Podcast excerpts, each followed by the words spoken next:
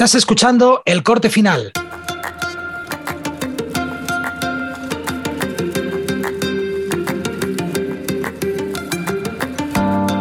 Os doy la bienvenida a El Corte Final, un podcast en el que hablaré de edición de vídeo, cacharritos para el filmmaker, emprendimiento audiovisual y cualquier cosa que sea interesante.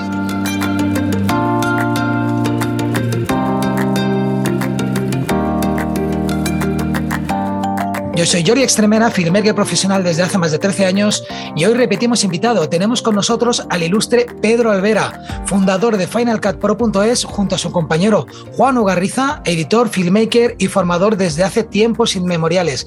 ¿Qué tal, Pedro? Muy buenas, Jordi. Así que ilustre y tiempos inmemoriales. Madre mía. ilustre te ha gustado, pero mejor tiempos inmemoriales no, ¿no? Pues es verdad. Sí, ninguna de las dos, pero bueno, bien, está bien. bueno, al que nos esté escuchando, eh, que sepa que ya estuviste en el programa en el episodio número 25. Entonces, si quieres saber un poquito más sobre vuestra historia, es el momento de, retomar ese podcast, que está muy bien. Eh, pero aquí hoy estás eh, en calidad de embajador de Panasonic para hablarnos de, su última, de su última salida, de su última cámara o su buque insignia, ¿no? Diríamos, que, es, que, sería la GH6. La GH6, no sé si buque insignia, pero desde luego es un lanzamiento del que teníamos muchas ganas, eh, los Lumiseros, y que ya está aquí. Se habían filtrado cosillas, se había retrasado porque el, Panasonic la anunció, creo recordar, en mayo del año pasado para finales del mismo año y se ha ido retrasando y bueno, ya la tenemos, ya hoy se acaba de hacer oficial y nada, ya está. Ahora, ahora hablaremos largo y tendido de ella. Es el podcast más express que, he hecho nunca. Eh, porque se ha presentado esta misma noche a la una de la madrugada, me parece que era, una a, las, dos, a las dos, a las dos, a las dos de la madrugada. Yo obviamente no, las, no estaba siguiendo la presentación. Eh, yo creo que tú sí, porque yo ya me ya las presentaciones ya lo bueno se ha filtrado y lo no bueno tampoco te lo van a decir, con lo cual yo creo que lo interesante es la gente que ya habéis podido tocar la, la cámara, como vosotros, que la has tenido. ¿Cuánto tiempo la has tenido? Pues mm, días efectivos, ponle de dos o tres, y horas de uso, ponle cuatro. O sea, me he escapado un par de. una mañana un poquito y una tarde, teniendo en cuenta que además al ser una unidad eh, que no se puede exhibir mucho, pues tienes que ser discreto con su uso por ahí en plena ciudad. Vale. ¿Te ha dado tiempo simplemente? Bueno, hoy has colgado un vídeo, eh, que es un, test, ¿no? De... Sí, hemos colgado un vídeo, de hecho estamos elaborando un extenso artículo, pero no me ha dado tiempo, entonces bueno, lo sacaremos a lo largo del día. Y además yo te estoy entreteniendo aquí. Cuando, cuando no toca, cuando tendrías que estar trabajando de verdad en lo tuyo y... No pasa nada. No hay prisa, ya te digo, no hay nada que, que, vamos, que vayamos a aportar nuevo respecto a Medio Planeta, que ya ha sacado vídeos, ya los tenían preparados. Y sí, hemos preparado un vídeo que ya se puede ver sobre una de las, para mí, grandes características que tiene, que son las cámaras lentas en 4K, luego hablamos de ello. Eh, estamos preparando otro que ya está, pero falta publicarlo, sobre otra de las grandes novedades de vídeo, que es el audio, que ahora permite grabar hasta cuatro canales eh, independientes. Y hemos hecho, o me he currado un pequeño vídeo muy fresquito así, eh, a una sola toma, explicando el uso y manejo de esta función. Y sí, bueno, hemos podido. Yo me he limitado con el poco tiempo que he tenido para ella, porque además, entre otras cosas, hay que trabajar de lo nuestro y comer y esas cosas. Bueno, esa manía que tenemos de comer. comer, dormir y alimentar a la familia. Exacto. Y bueno, eh, me he ido a, tiro hecho a las cosas que más me interesaban probar, que son las nuevas, las grandes novedades, porque otras, aunque son maravillosas, ya las conocíamos. Vale. ¿Las maravillosas se mantienen? Sí. Bueno, quizá vamos a decir el ¿Ha, dual, porque pues te decía, hay algo que tú has dicho, hostia, ¿qué habéis hecho? ¿Habéis quitado esto? No, mira, no, iba, iba, por lo del ISO nativo dual, ¿no? Que fue la, entre comillas, decepción que se llevaron muchos con la GH5 Mark II. Sí. Eh, que es la última GH que habíamos visto nacer hace poco. Porque el ISO nativo dual se lo habían incorporado a la, a la GH5S y al no tenerlo decíamos, joder, ¿qué pasa? ¿Por qué le habéis quitado algo tan bueno? Bueno, a lo que quiero decir es que aquí no tenemos, en la GH6 no tenemos ISO nativo dual, pero ya veréis que no nos va a hacer tanta falta, porque es muy eficaz en bajas eh, luces, en baja iluminación, vaya. Vale, luego todo lo demás, yo una de las cosas que por ejemplo veo mirando la interface que voy a echar de menos son tantos los, botones, los botones de función que tenía. Em, luego no sé si eso se puede suplir de alguna manera rápida por software, si se ha hecho a lo mejor un botón de función que puedes tener todas las funciones, no, no tengo ni idea. bueno, eh, tenemos dos en el frontal. Yo aquí no, no, lo siento, me hubiera encantado, pero no tengo la cámara, ya me la han quitado para que veáis el poco tiempo que le he podido usar pero volverá a casa.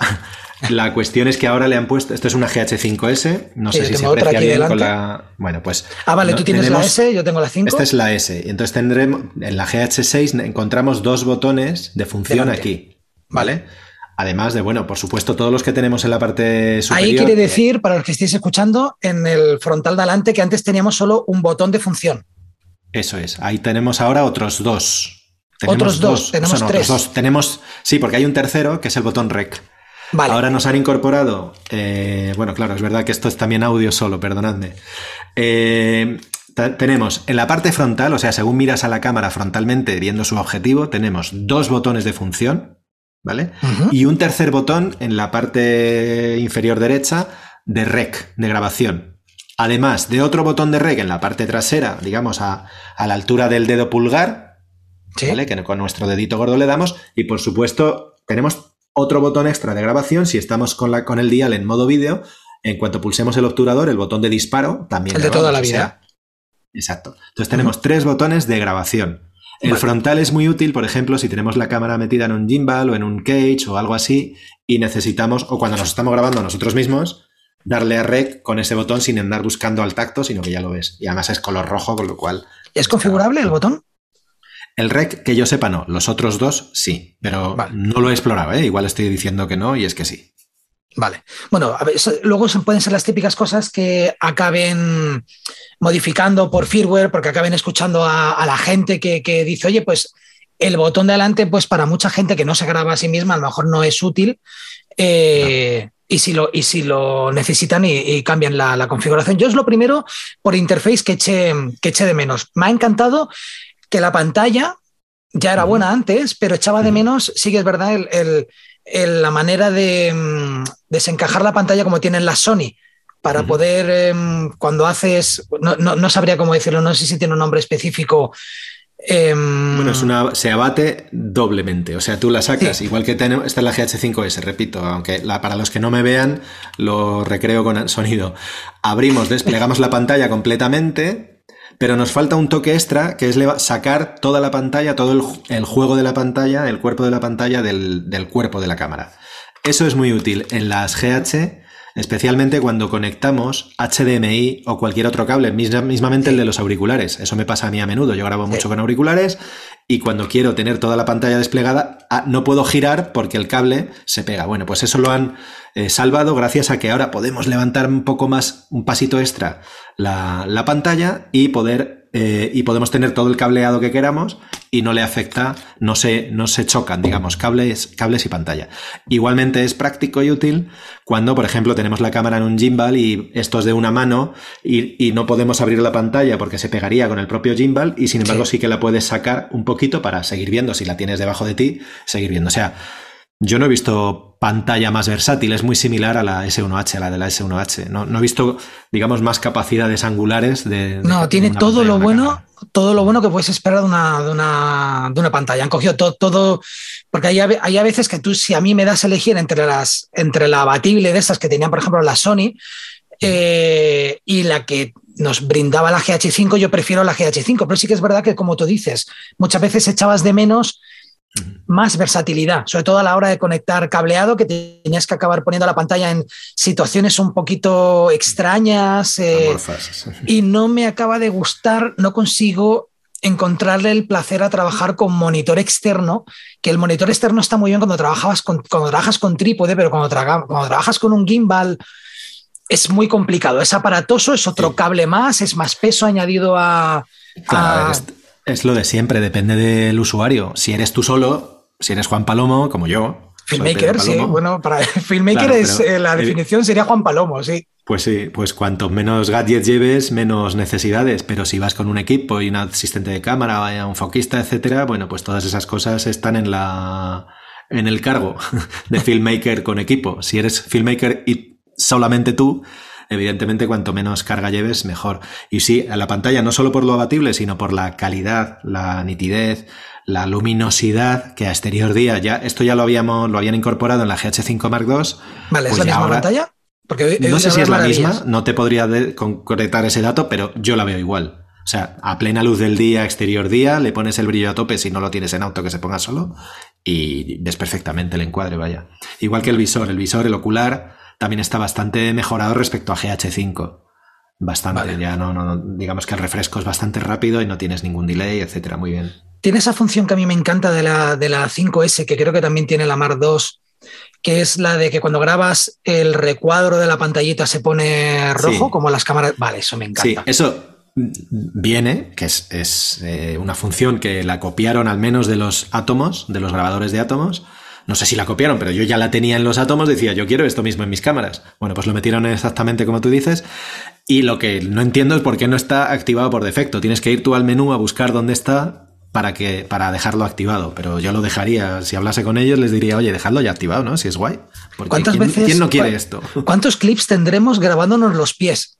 Exacto, en, el bolsillo, o en la mochila. sí, sí, que te desincronizas, que, cuando piensas que está grabando está parado y cuando paras y, llega, y llegas a casa, pasas los brutos y, empiezas a llegas A casa y si haces reportaje social le dices a los novios, oye, ¿os podéis volver a casar un momentito para mí?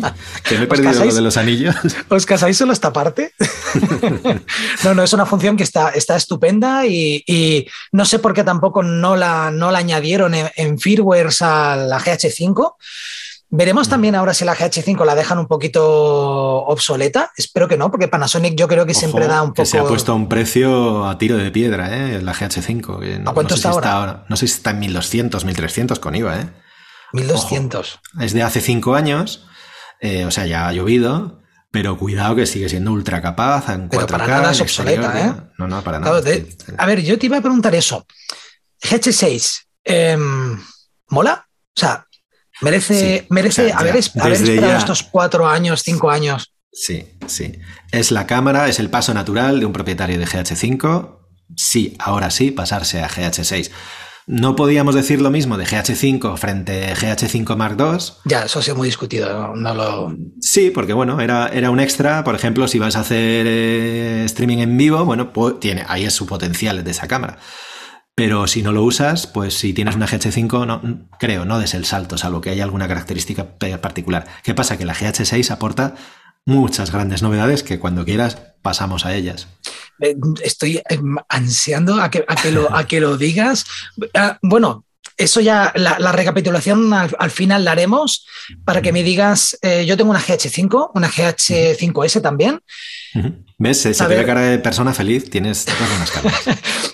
y, estoy feliz, excepto por una cuestión que no sé si la acabo de pulir, eh, que es el autofocus. Que yo creo que esa es la pregunta del, millón. Sí, es la, espada de Damocles de Lumix porque sigue, con la GH6 sigue apostando por la tecnología de foco por contraste, de Deep From the Focus. Y yo las pruebas que he hecho, debo decir primero que tengo una, he tenido una cámara de preproducción y sin un firmware definitivo. Y aún así he notado bastante mejora de eh, respecto al autofoco continuo en vídeo. No llega a la perfección que tenemos en la competencia, pero sí que se acerca bastante. Y además han implementado un montón de cosas relativas precisamente al autofoco continuo. Por ejemplo, bueno, primero tenemos un procesador ultra rápido nuevo que pues hace que, que todo escanee la imagen mucho más rápido para buscar el enfoque. Tenemos perfectamente separados tres modos de enfoque antes teníamos todo en uno. Tú tenías uno de seguimiento de humanos que incluía cuerpo, rostro, ojo y animales. No, pues ahora tiene uno específico para primeros planos. Y ahí entra tanto la cara como el ojo. Y tú puedes elegir a qué ojo. Si el ojo está más cerca de foco y quieres este y se te enfoca este, pues tú puedes con el dedito o con el joystick aplicar a este. Luego tienes otro modo para cuerpos completos. Y luego tienes otro modo para animales.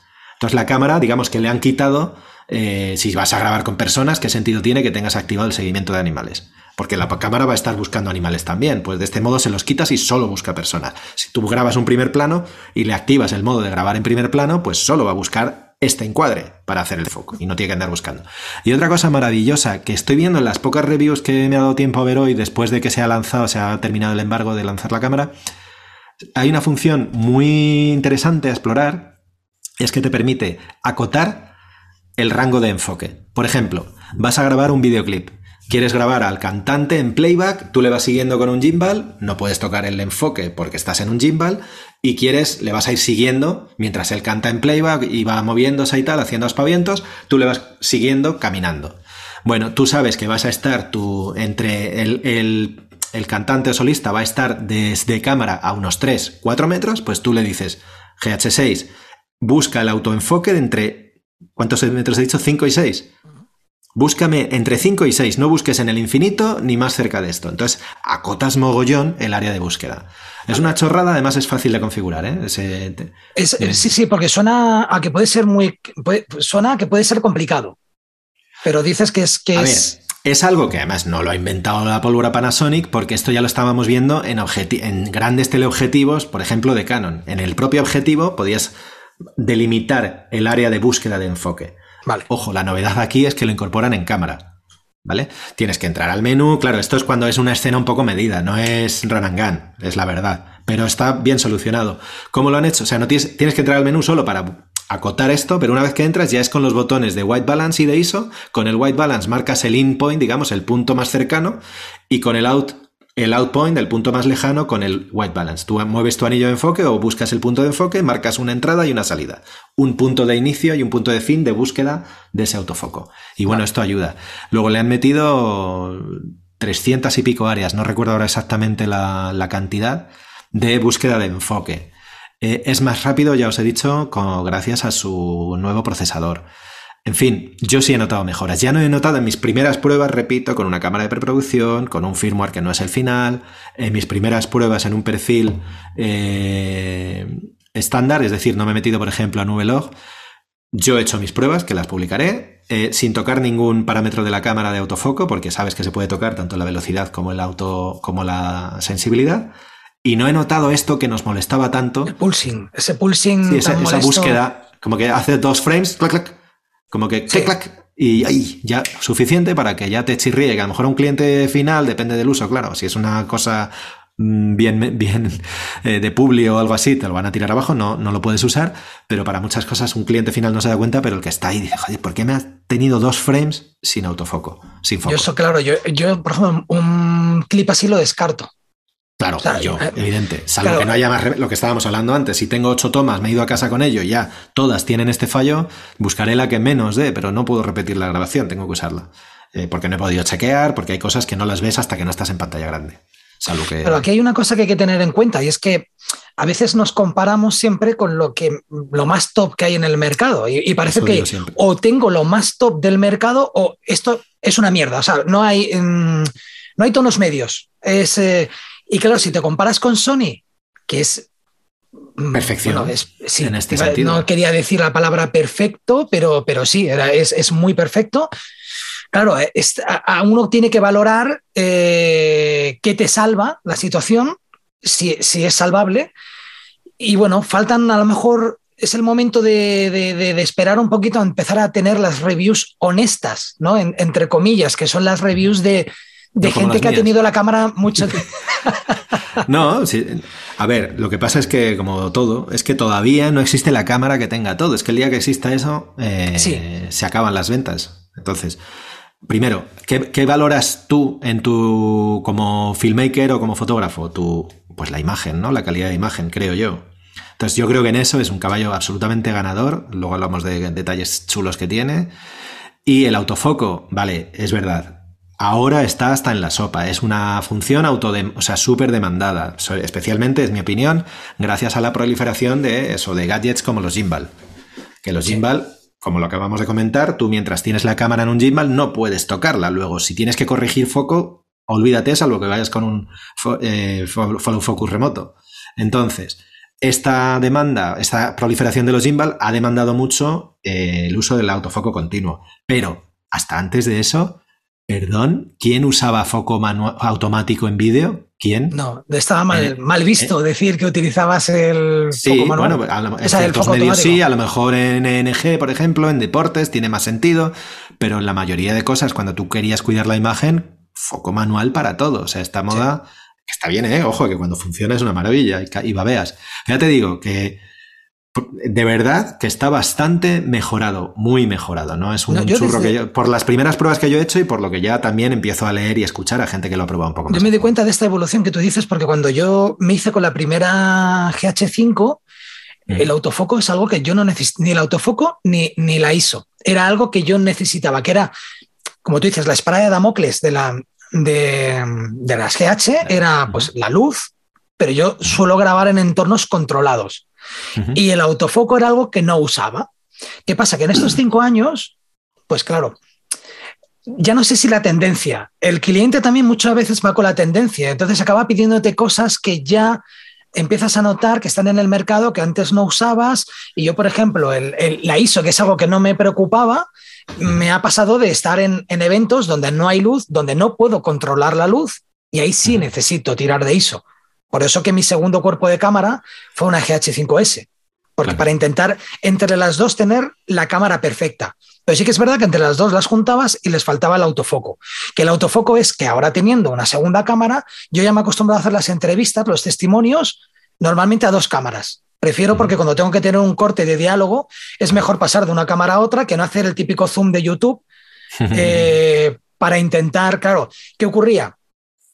El problema era que yo estaba controlando una cámara. El problema era controlar la segunda cámara, que no tenía tan, tan mal.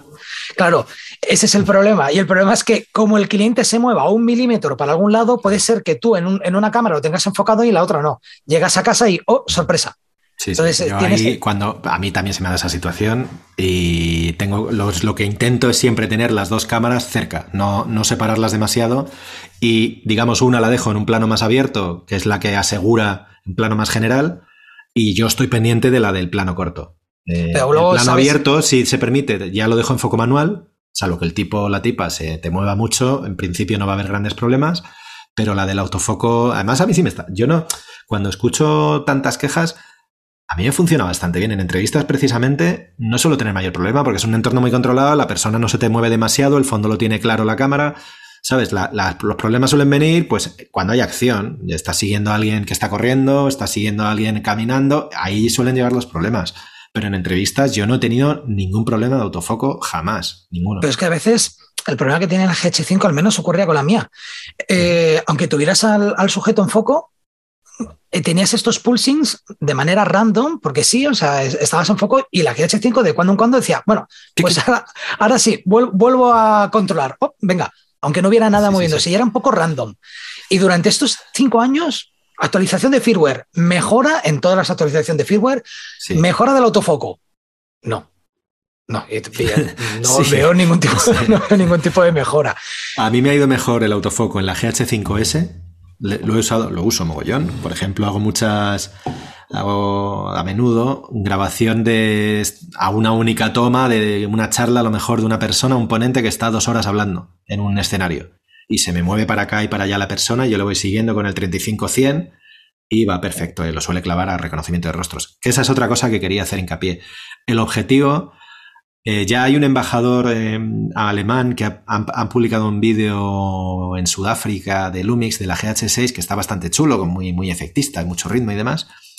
Y tuvimos una mini entrevista con él en privado y nos comentaba que sí ha notado diferencia en el autofoco cuando le preguntaron por esto, dependiendo del objetivo. Eh, porque es verdad que ha habido que actualizar, hay que actualizar objetivos, porque si estamos al haber una cámara nueva, tienen que hablarse entre sí, objetivo y cámara, hay que actualizarlos. Entonces supongo que irán puliendo esa diferencia que se ha encontrado esta persona entre objetivos. Yo las pruebas que he hecho es con el 1260, eh, este F284, y bastante, bastante bien. No te estoy diciendo, no me he puesto ahí porque no he tenido tiempo de hacer 80.000 pruebas con unos parámetros u otros, pero bastante bien. Vale, antes de pasar a las cosas chulas que estoy deseando, ¿qué tal la ISO? Saltar intro, saltar intro. ¿Qué tal la ISO? Bien, bien, yo bien. ¿Y tú qué tal el brazo? Bien, bien. Para, para la que tengo, bastante bien. Perdón. Bien, eh, a ver, es bastante luminosa, no tiene ISO nativo dual, no sé si lo hemos comentado ya, creo que sí. Sí, lo has comentado al principio.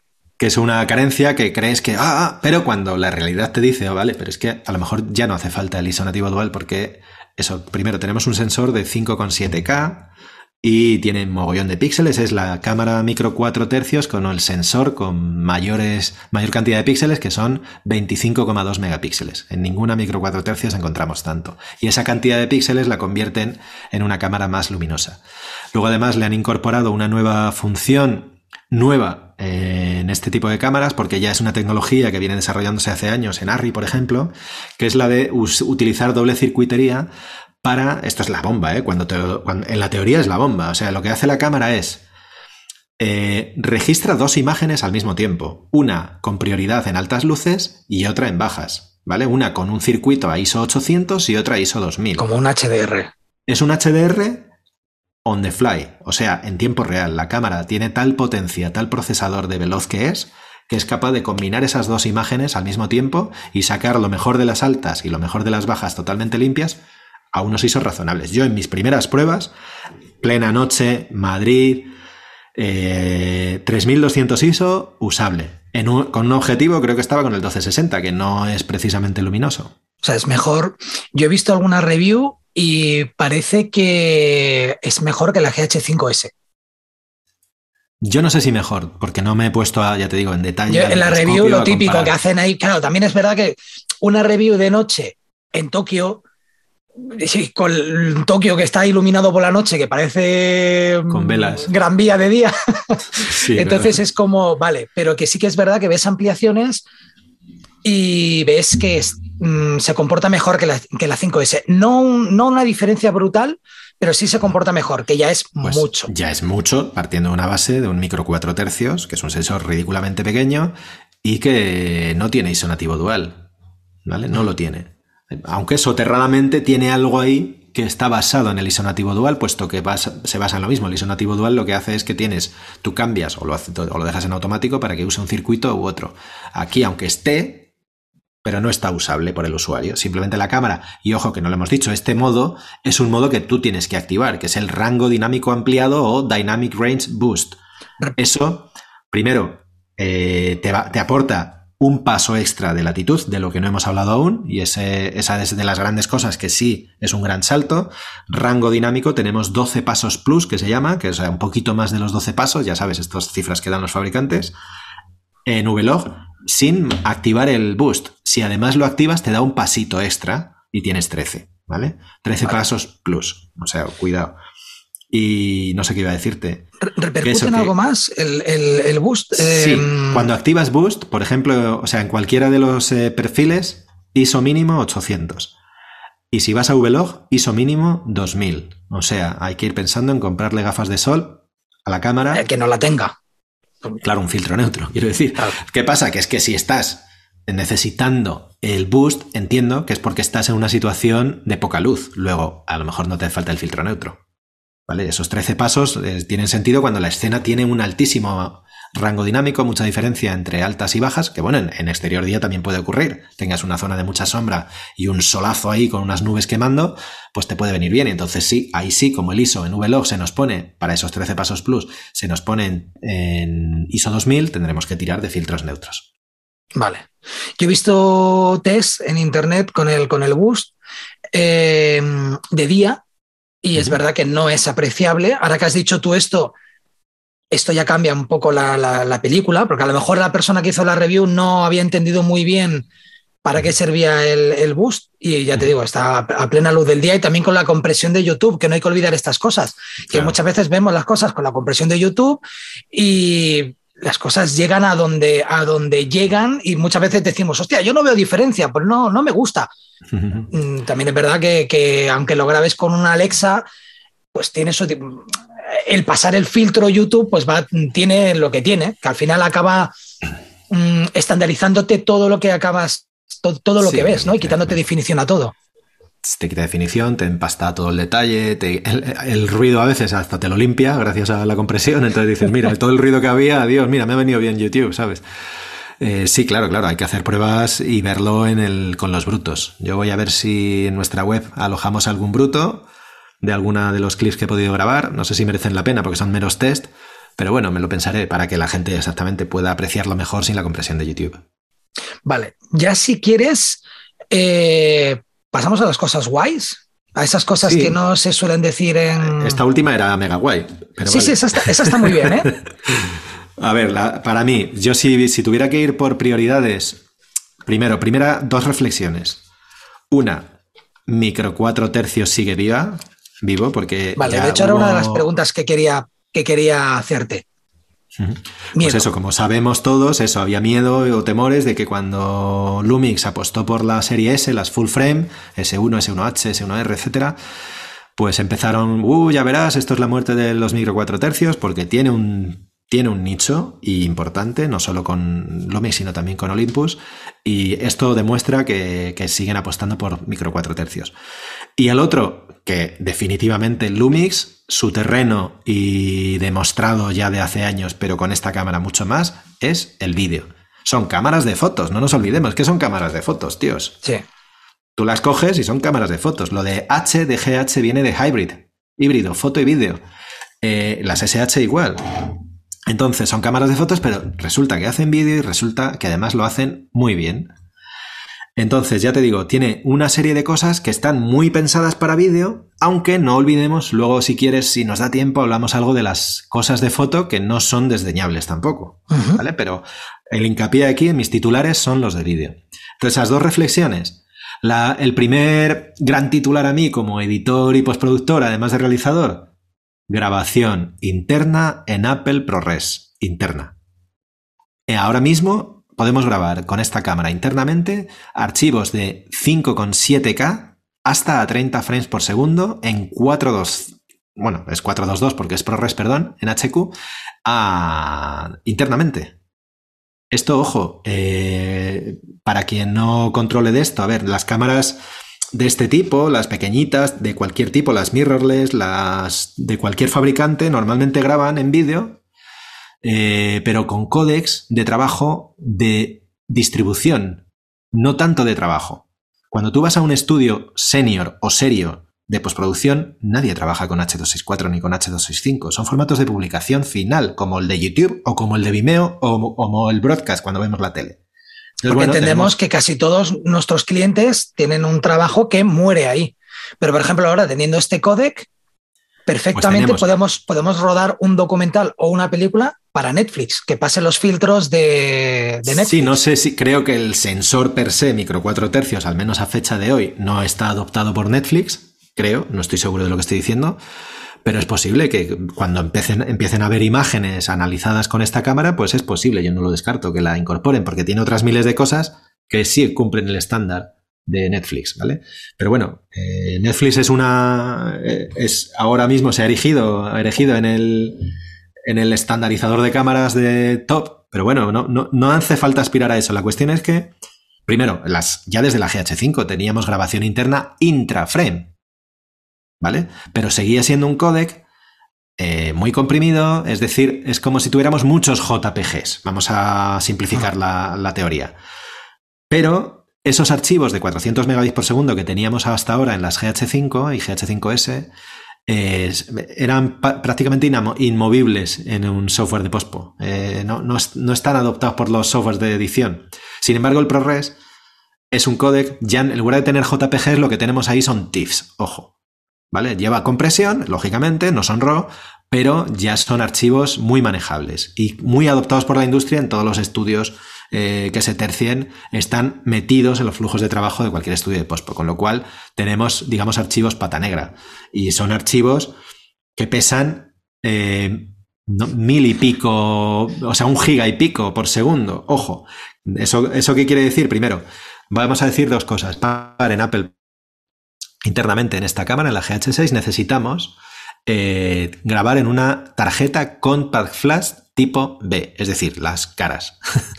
Eh, es que ahora tenemos dos ranuras. Tenemos dos ranuras. SD, por si no necesitamos estas prestaciones, y Compact Flash tipo B. ¿Vale? Eh, entonces, esa es la primera, pega, digamos. Necesitamos ya, porque tiene tal ancho de banda que necesitamos una al otro lado donde caen los archivos que sea capaz de que le dé tiempo. Eh, ¿Qué iba a decir? Ah, por ejemplo, yo he usado una tarjeta de 128 GB Compact Flash, 145 euros, barata, ¿vale? O sea, consiguiéndola muy barata, chollo, porque son bastante más caras. Y ahí he podido meter, si, si te, lo marca la cámara, además, te, pone, si grabas en HQ, o sea, en 5,7K HQ, te, te, permito grabar 10 minutos en 128 GB.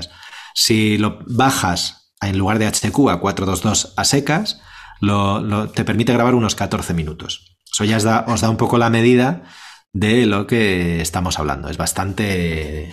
consume bastante ancho de banda. Había oído que dentro de unos meses actualizarían el firmware. eso iba. Vale. van a actualizar. Ya está anunciada una actualización de firmware en la que, entre otras cosas, al menos en este apartado, se va a permitir grabar directamente por USB-C a un disco o tarjeta SSD.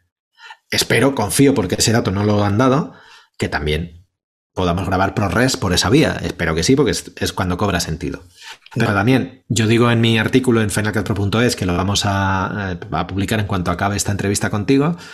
Lo podemos eh, poner en, las notas del programa porque yo tardaré un poquito más en editar el, programa y lo podemos, lo podemos poner ahí. Tenemos la, la, Que alguien escuchando este podcast y leyendo tu artículo tenga toda la información Sí, con imágenes también, porque vamos a subir vídeos y, pruebas de, todo lo que estamos comentando. Pues ahí, ahí no recuerdo que estábamos hablando, discúlpame. me ibas a regalar una GH6 o algo así, había oído. Creo que te habías quedado ahí, ¿no? no, ahí lo que comento, eso. A ver, esto del ProRes es para usuarios de vídeo profesionales. Eh, que la gente no, se flipe, que hay gente muy flipada que graba las. Em, Mm, yo, yo fui de los en Apple que, yo lo grababa todo en, en Nubelog hasta que me di cuenta de, ¿Para qué? Soy, idiota, o sea, si luego lo etalono y lo intento hacer de manera natural, o sea, que no, no nos vengamos todos arriba. Sí que es verdad que lo de la, la doble ranura, que una sea así fast, ya es una hmm. putadilla, porque si quieres tener un respaldo de todo lo que grabas, que antes iba muy bien tener las dos ranuras, Em, o incluso la tranquilidad de saber que no te ibas a quedar em, sin espacio en cualquier evento que estuvieras. Eso lo tenías, ahora vamos a tener que pasar por cajas sí o sí y pillar una fast tanto si utilizas... Sí, si quieres el backup en doble ranura, eh, está claro. Sí, también, no sé cuando venga esto del disco SSD si también se va a poder hacer así, simultáneamente a ranura y, y por USB-C, no lo sé. pero es que el disco duro es otro cachivache más colgado en la, la cámara. Por eso, digo que esto del ProRes Ojo, está pensado para un perfil particular, que son los, son los, o somos los usuarios profesionales de vídeo y dentro de eso para determinadas producciones, porque para eso también tienes, ya si, si voy a pinchar un disco SSD, a lo mejor lo que me interesa es salir por HDMI a un Atomos Ninja 5 y me quito de rollos y, gano en 5 pulgadas de pantalla y en todas las estaciones que te aporta, ¿sabes? Pero bueno, son opciones y, como o sale un rig muy cómodo, Small Rig saca un rig súper cómodo para poner, no lo sé, también se me ocurre eso.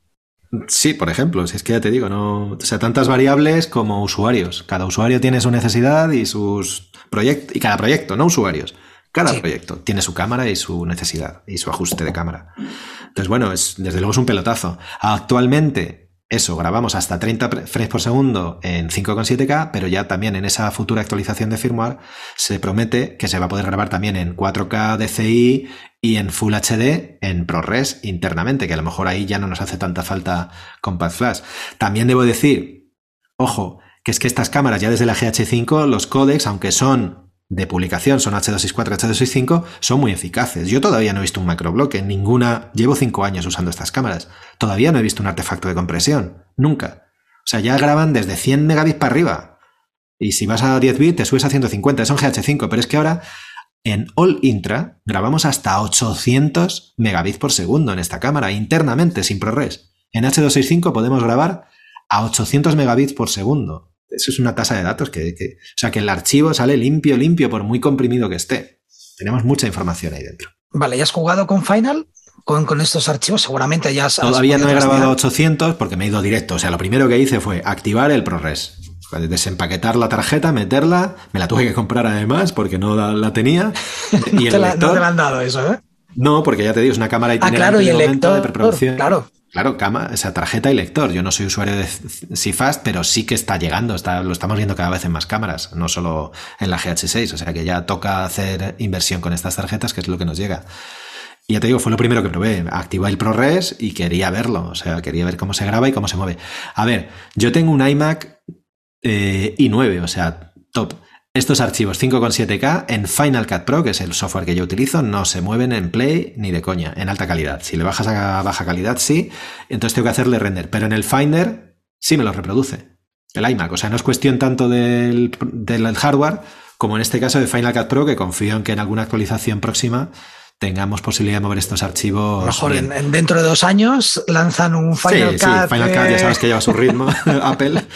Bueno, bueno, vamos a ver a ver qué pasa con ese. Ese es otro, eso requiere otro programa. Es otra historia. vale, vale. Hombre, de momento pinta muy bien. También sé que el precio es un poquito, es comedido, ¿verdad? Es un, el precio sí, eso a mí me ha sorprendido. Me esperaba más viendo. Primero vi la teoría, todas las especificaciones. Dije, uff, esto se va a poner. Y los rumores. A, mí los rumores me, cortaron el rollo muchísimo, ¿eh? Que parecía una cámara muy cara.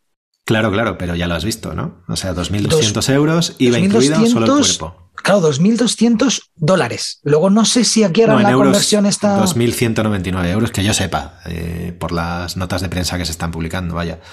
Y si te compras además el kit, o sea, te lo compras con el 1260 bueno, el F284, son 600 euros más, 2.800. IVA incluido, repito. O sea, sin IVA, para el mercado profesional, que son, no lo contemplamos el IVA, te estás poniendo por debajo de 2.000 euros, ¿eh? En esta cámara está muy bien. Eh, ¿Hay lente nueva? Que yo sepa, no. No se ha hablado de También se rumoreaba de que van a sacar una lente nueva. Mm. Bueno, Lumix, o sea, las GH creo que tienen más de 30 objetivos. O sea, mercado hay. Y ya no sé qué más se le puede pedir. Supongo que algún macro guapo, no lo sé, o primes, o sobre todo, por favor, alguien que saque anamórficas nativas, micro 4 tercios asequibles. Por favor, Lumix. ¿No te gusta Siriu? Sirui. ¿Sabes las, las, anamórficas estas que han sacado Sirui? No las conozco, sinceramente. Y ya te las he. Eh, pues es raro, ¿eh? porque a mí me han machacado con cada, cada actualización que sacan, me machacan con publicidad. Creo que ya deben de tener mi nombre por ahí, por ahí guardado. Tienen las, cookies a tope tú por ahí cuando haces búsquedas.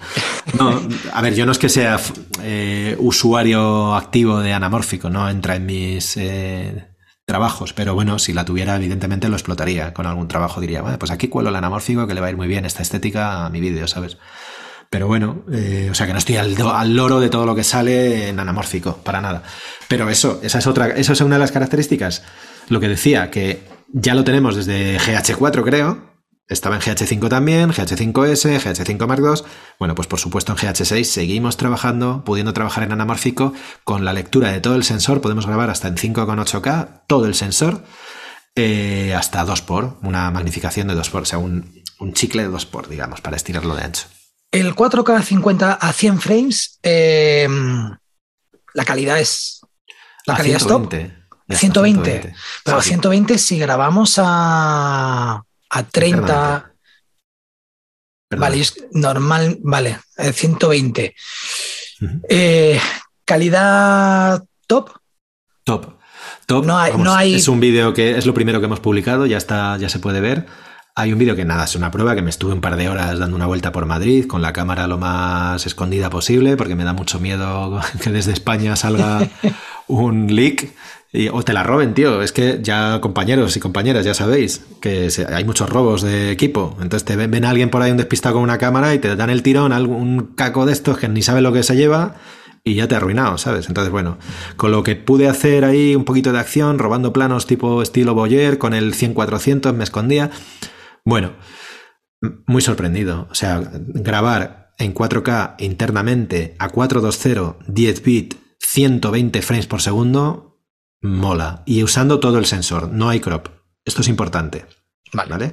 120 frames por segundo, utilizando toda la superficie. O sea, si yo cambio a 120, tengo la misma focal que si estuviera grabando a 25. ¿Vale? Y en este caso, ese vídeo está grabado en, VBR, en VFR, es decir, Variable eh, Frame Rate, Frame Rate variable. Estas cámaras y la GHS, GH6 en particular, tiene dos modos de grabación para cámaras lentas o cámaras rápidas, según se mire. Uno es el HFR, High Frame Rate, y el otro el VBR, Variable Bit eh, Frame Rate, perdón, VFR. El high frame rate te permite grabar hasta 120 frames por segundo en 4K, también todo igual, pero te añade el sonido y te funciona el autofoco. Ah. Vale. En el variable no nos funciona el autofoco y no nos funciona el sonido. ¿Vale? Entonces, ¿por qué voy a elegir el VR? Bueno, principalmente. ¿Eh? ¿Perdón? Te iba a decir, ¿qué ventaja hay? ¿Qué ventaja? Pues te la digo. Que ya tienes. lo de frame rate variable quiere decir, en esencia, que la cámara lo graba e inmediatamente te lo ha conformado para que lo reproduzcas a cámara lenta ya directamente, desde la propia cámara. ¿Vale? En cambio, si grabas en high frame rate, con sonido y con autofoco, no vas a ver el resultado hasta que no llegues a tu software de edición y tú, a mano, lo conformes. Le digas, vale, estos 120 frames que grabé, ahora me los reproduces a 25. Que con Final es súper sencillo. velocidad automática y clic, ya está. Yo lo grabo todo en HFR. Vale, así tienes el sonido, me parece bien, y tienes el autofoco. Pero es que yo ya grabo todo, normalmente lo grabo a 60 frames tanto si sé voy a, que voy a utilizar, utilizarlo como si no. Incluso las entrevistas que muchas veces me ha servido. ¿Me ha bueno, en entrevistas tiene sentido. Yo si hay paneos o movimiento, me da, a mí esto es una cosa muy particular de cada uno, claro, me da un rollo tan deporte, tan partido de la liga, de, altos frames por segundo o videojuego, que si hay demasiada acción no me gusta la estética que da, pero bueno, eso es para gustos colores, evidentemente. A ver, bueno, yo luego lo, lo edito todo a 25. Lo que me gusta es saber que dispongo de esa de esos frames de más por si quiero hacer una en una entrevista hay veces que los finales de las entrevistas cuando tú has terminado es, algo ah, que el, el, cliente no se da termina y nada más terminar te mira Sí, te mira o... Eh, estamos ya, entonces ha salido. y, hay veces que, bueno, te va bien porque quieres alargar una sonrisa y, me ha ido muy bien en muchas ocasiones. Pues me apunto ese truco, sí, sí, es verdad. Sí que es verdad que quita un poquito de luz, ¿verdad? Cuando, al menos en la GH5 te obliga a obturar más rápido también, de hecho, o sea, en HFR no lo he probado, pero en teoría tienes que, ya sabes, tienes que ir al doble de tu velocidad de obturación. Sí, o sea, de tu frames por segundo. Entonces. Sí, sí, por eso, por eso yo decía que serían 100. Porque normalmente trabajo a 25, el doble sería 100. Claro, los yo 120 yo creo que no los tocaría. Yo es que 120, claro, es que 20 frames más por segundo es un segundito más casi de vídeo en, tu, en tu cámara lenta. Entonces yo sí lo aprecio. Para eso lo único que hay que hacer es decirle a la cámara en sus ajustes generales que trabajas a 60 hercios y en ese momento ya te permite grabar, ajustar a 120 frames por segundo. O sea, se puede grabar producto sin necesidad de, de, de, utilizar gimbals o sliders prácticamente. Claro, a cámara lenta, todo lo que no sea acción natural. Eh, además, ahí entramos a otra de las grandes eh, novedades, que ya era muy bestia, el estabilizador de las GH5, pues con la GH6 tenemos siete pasos y medio de estabilización en cinco ejes. O sea, y ya si lo haces a cámara lenta, pues eso, ni, ni te cuento. O sea, muy bien. ¿Hay, mucha diferencia de la GH5 a la, a la 6 en estabilización? Mucha no. Yo no he apreciado, digo, hola, noche y día, porque es que ya la GH5 era maravillosa. Bueno. Yo, yo. Entonces, creo que es el principal, eh, la principal característica que más vende cámaras, la GH5, el estabilizador.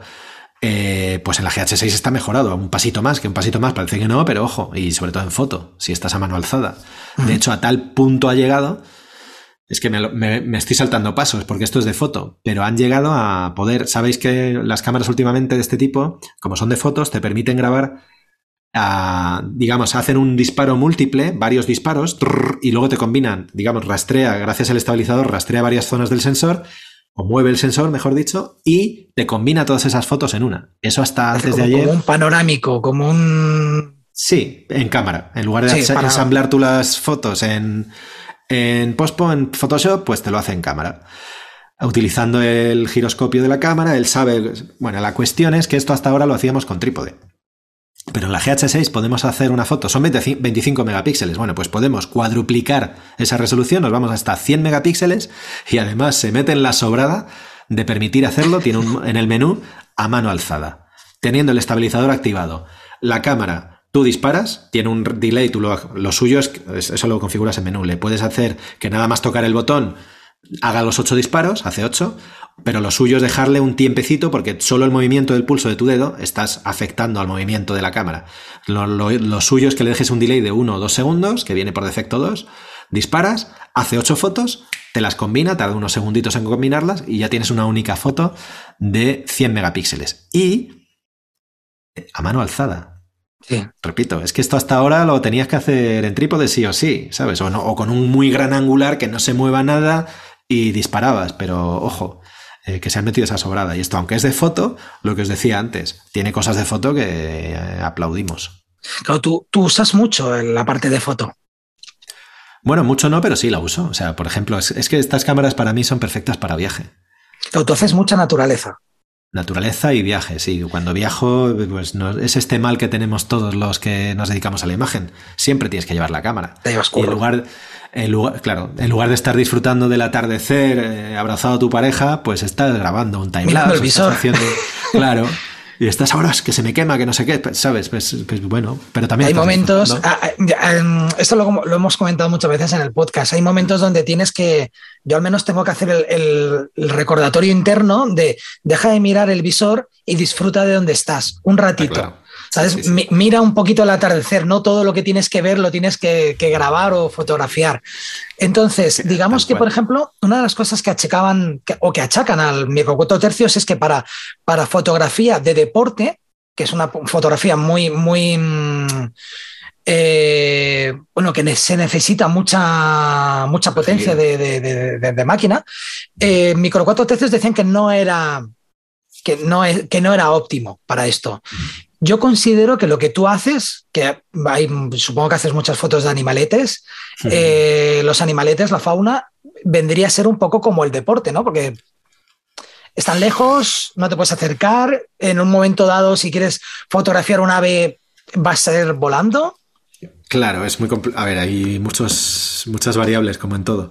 Si se trata de mamíferos, grandes mamíferos, y si, y si estás en África, léase elefantes, jirafas, hipopótamos, rinocerontes, es que ni se menean tú estás a 5 metros de ellos y te tienes que alejar tú, porque es que el tele, vas con un tele así y te tienes que alejar porque si no solo sacas el ojo.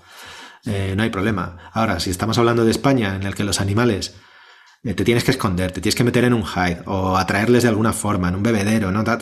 Y tienes que estar súper escondido, discreto, casi con el obturador electrónico por si está muy cerca que no escuchen el disparo. O sea, eh, hay miles de variables. Y si encima es un ave, un pajarillo, un paseriforme, yo qué sé, es que no paran tío, no paran los, bichos. Los... Entonces, claro, tienes que ir a toda leche. Eh, depende mucho. Pero aquí, igual. Mm, o sea, agilidad.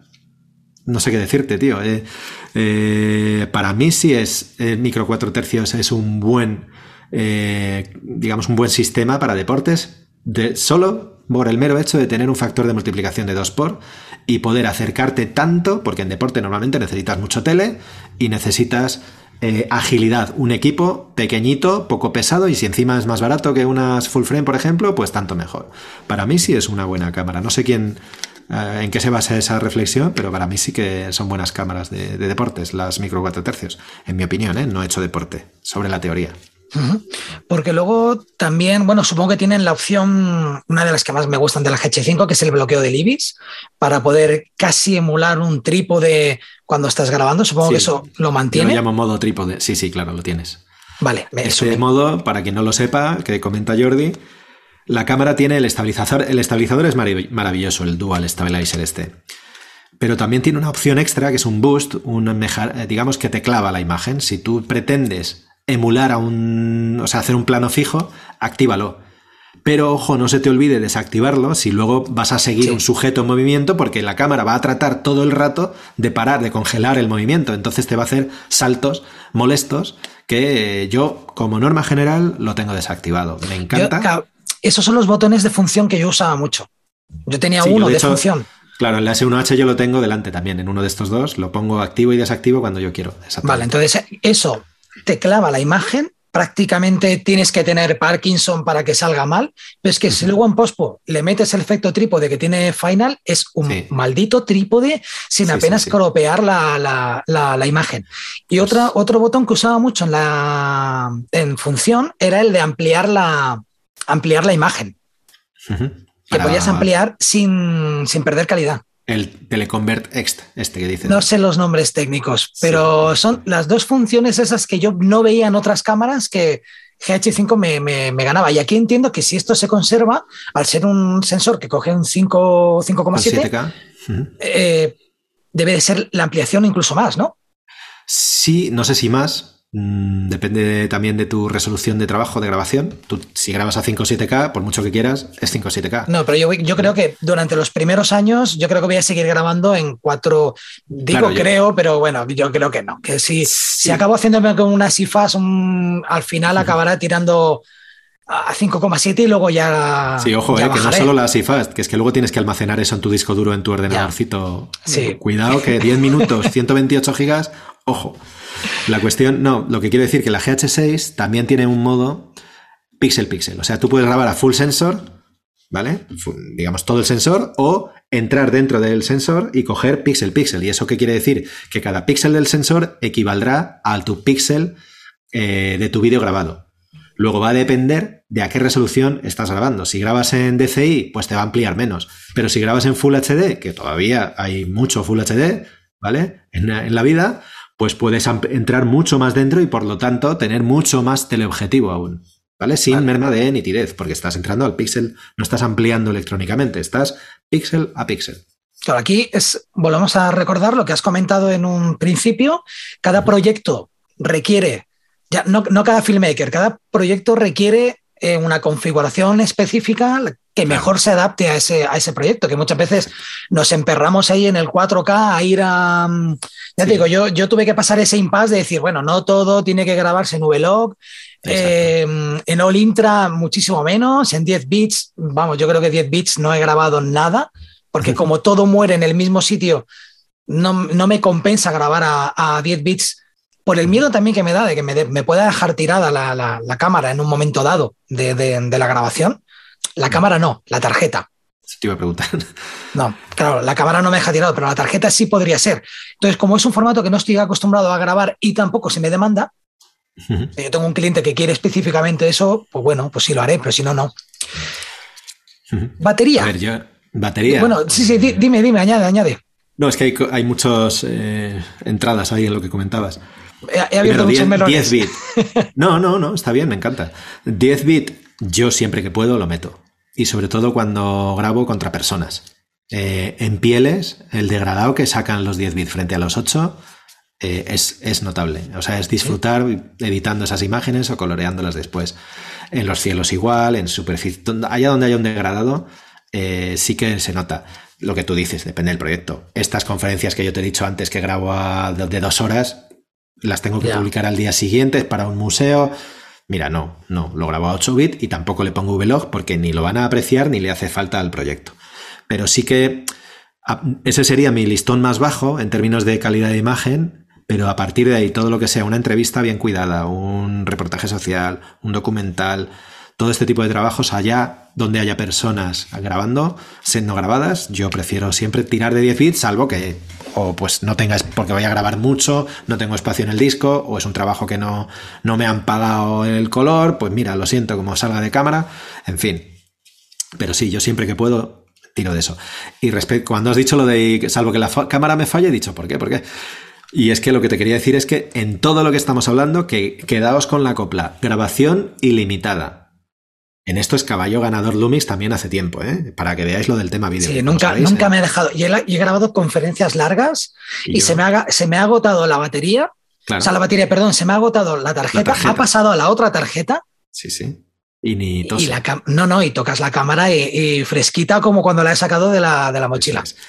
Hablando de fresquita, la GH6 aporta a nivel hardware un ventilador ¿Vale? Tenemos, tenemos ventilación pasiva, es decir, dentro hay una serie de disipadores que, están sacando, porque claro, imaginad lo que está ocurriendo aquí dentro, es que estamos grabando una señal a 420, 10 bit, a 5,7K en ProRes, eso está que chuta, la tarjeta, la CFast, se pone a, muchos grados. Entonces dentro ya lleva disipador, pero además lleva una, una ventilación activa mediante un ventilador que ya lo teníamos en la S1H, que no afecta para nada en términos de polvo, porque está separado, está hermético, no, no entra no está dentro del cuerpo. O sea, hay unas rejillas en ambos lados, por una entra el aire frío, por otra sale caliente, y en esos.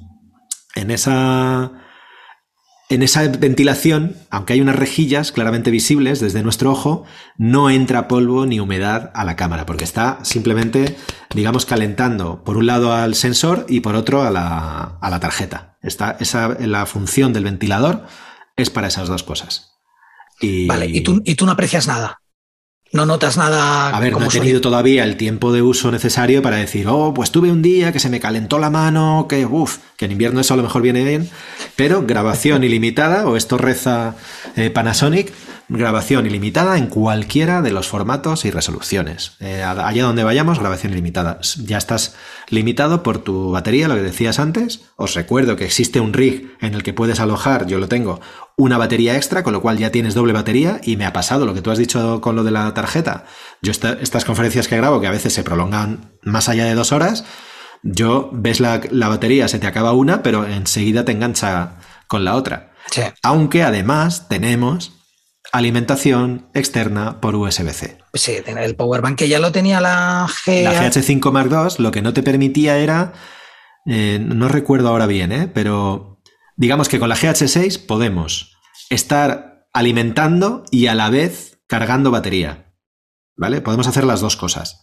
En cambio, en la GH5 creo que era o cargas y la tienes apagada la cámara o algo así, no recuerdo bien, ¿eh? O no, cuando cargabas batería tenías que tener la cámara apagada. No, lo he llegado a probar. De hecho, es una es, algo que me he enterado ¿eh? hace poco, ¿eh? que podía cargar por. Porque nunca había tenido problemas con las, con las baterías en la GH5, excepto cuando te toca un. Bueno, hace poco tuve una entrevista eh, y tuvimos que montar ahí un pifostio ahí con un, con un teleprompter y demás. Y en un momento dado de la entrevista se alarga más de lo que tú has controlado porque el entrevistado se, se, atrabanca más, tienes que repetir. Y viene el problema, hostias, hay que quitar todo esto y ponerle una batería nueva. Y entonces es cuando me hubiera ido bien acordarme de que puedo cargar la batería en, por, Powerbank. Pero no estoy seguro si mientras usas en la GH5 Mark II, ¿eh? hablo de la 2, de las anteriores nada. Eh, no estoy seguro de que puedas cargar batería mientras la usas. Sin embargo, en GH6 sí. Puedes estar con el power bank y estar alimentando cámara y además cargando batería. Esto también es bastante top. Y la batería ya merma, ¿no? Porque es el mismo tipo de batería que la GH5. Sí, es la BLK22. No, de la GH5 no, de la S5 y de la GH5 Mark II. Es diferente. Vale. ¿Vale? tú tienes la BLF19, creo. Tiene otro tipo. Eh, Mira, no sé si para los que lo ven, mira, esta es la nueva batería, la que ya sacaron con la S5, también compatible con GH5 Mark II y con GH5, pero solo le sirve su propio cargador. Y para los que me ven a mí... Eso es, ¿veis? Que no tiene esos pines de pequeñitos. Sí. ¿Lo veis? Bueno, pues es diferente. De tamaño es la misma, ¿verdad? Sí, eh, o sea, y puedes meter, tú las baterías de GH5 valen para GH5, eh, para GH6, ¿vale? Pero por ejemplo, no podrás grabar en Apple ProRes. ¿Vale? Hay cosas que para los que necesitamos una alimentación extra, no solo la tarjeta Compact Flash, Compact Flash. Hay funciones de esta cámara que requieren ya de esa batería extra de DLK22 se llama, que en este caso es de 2200 miliamperios. Vale, no hace falta. Dos. Mm. Dime, dime. Mm, vale, no hace falta tirar las baterías antiguas que uno tiene, sino que dependiendo del trabajo usarás unas y otras. Eso es, la propia cámara te lo dice. Yo me, yo me di cuenta de esto por eso, ¿eh? porque no estaba, esto no estaba indicado en ningún sitio. Yo estaba, cuando recibí la cámara, lo primero que hice fue meter las baterías de GH5, que tengo un montón por ahí, y cuando quise grabar a ProRes me dijo, necesitas en otra batería, aquí no puedo. Y entonces metí la otra, la que traía en la caja la cámara. vale. Eh, o sea, cuidado con esto. ¿Y cuánto dura más o menos la batería? A ver, yo no he notado grandes mermas, no, repito, no he usado, no he tenido el tiempo de uso suficiente como para valorarlo de verdad, científicamente. Pero un día entero gasté una y cuarto.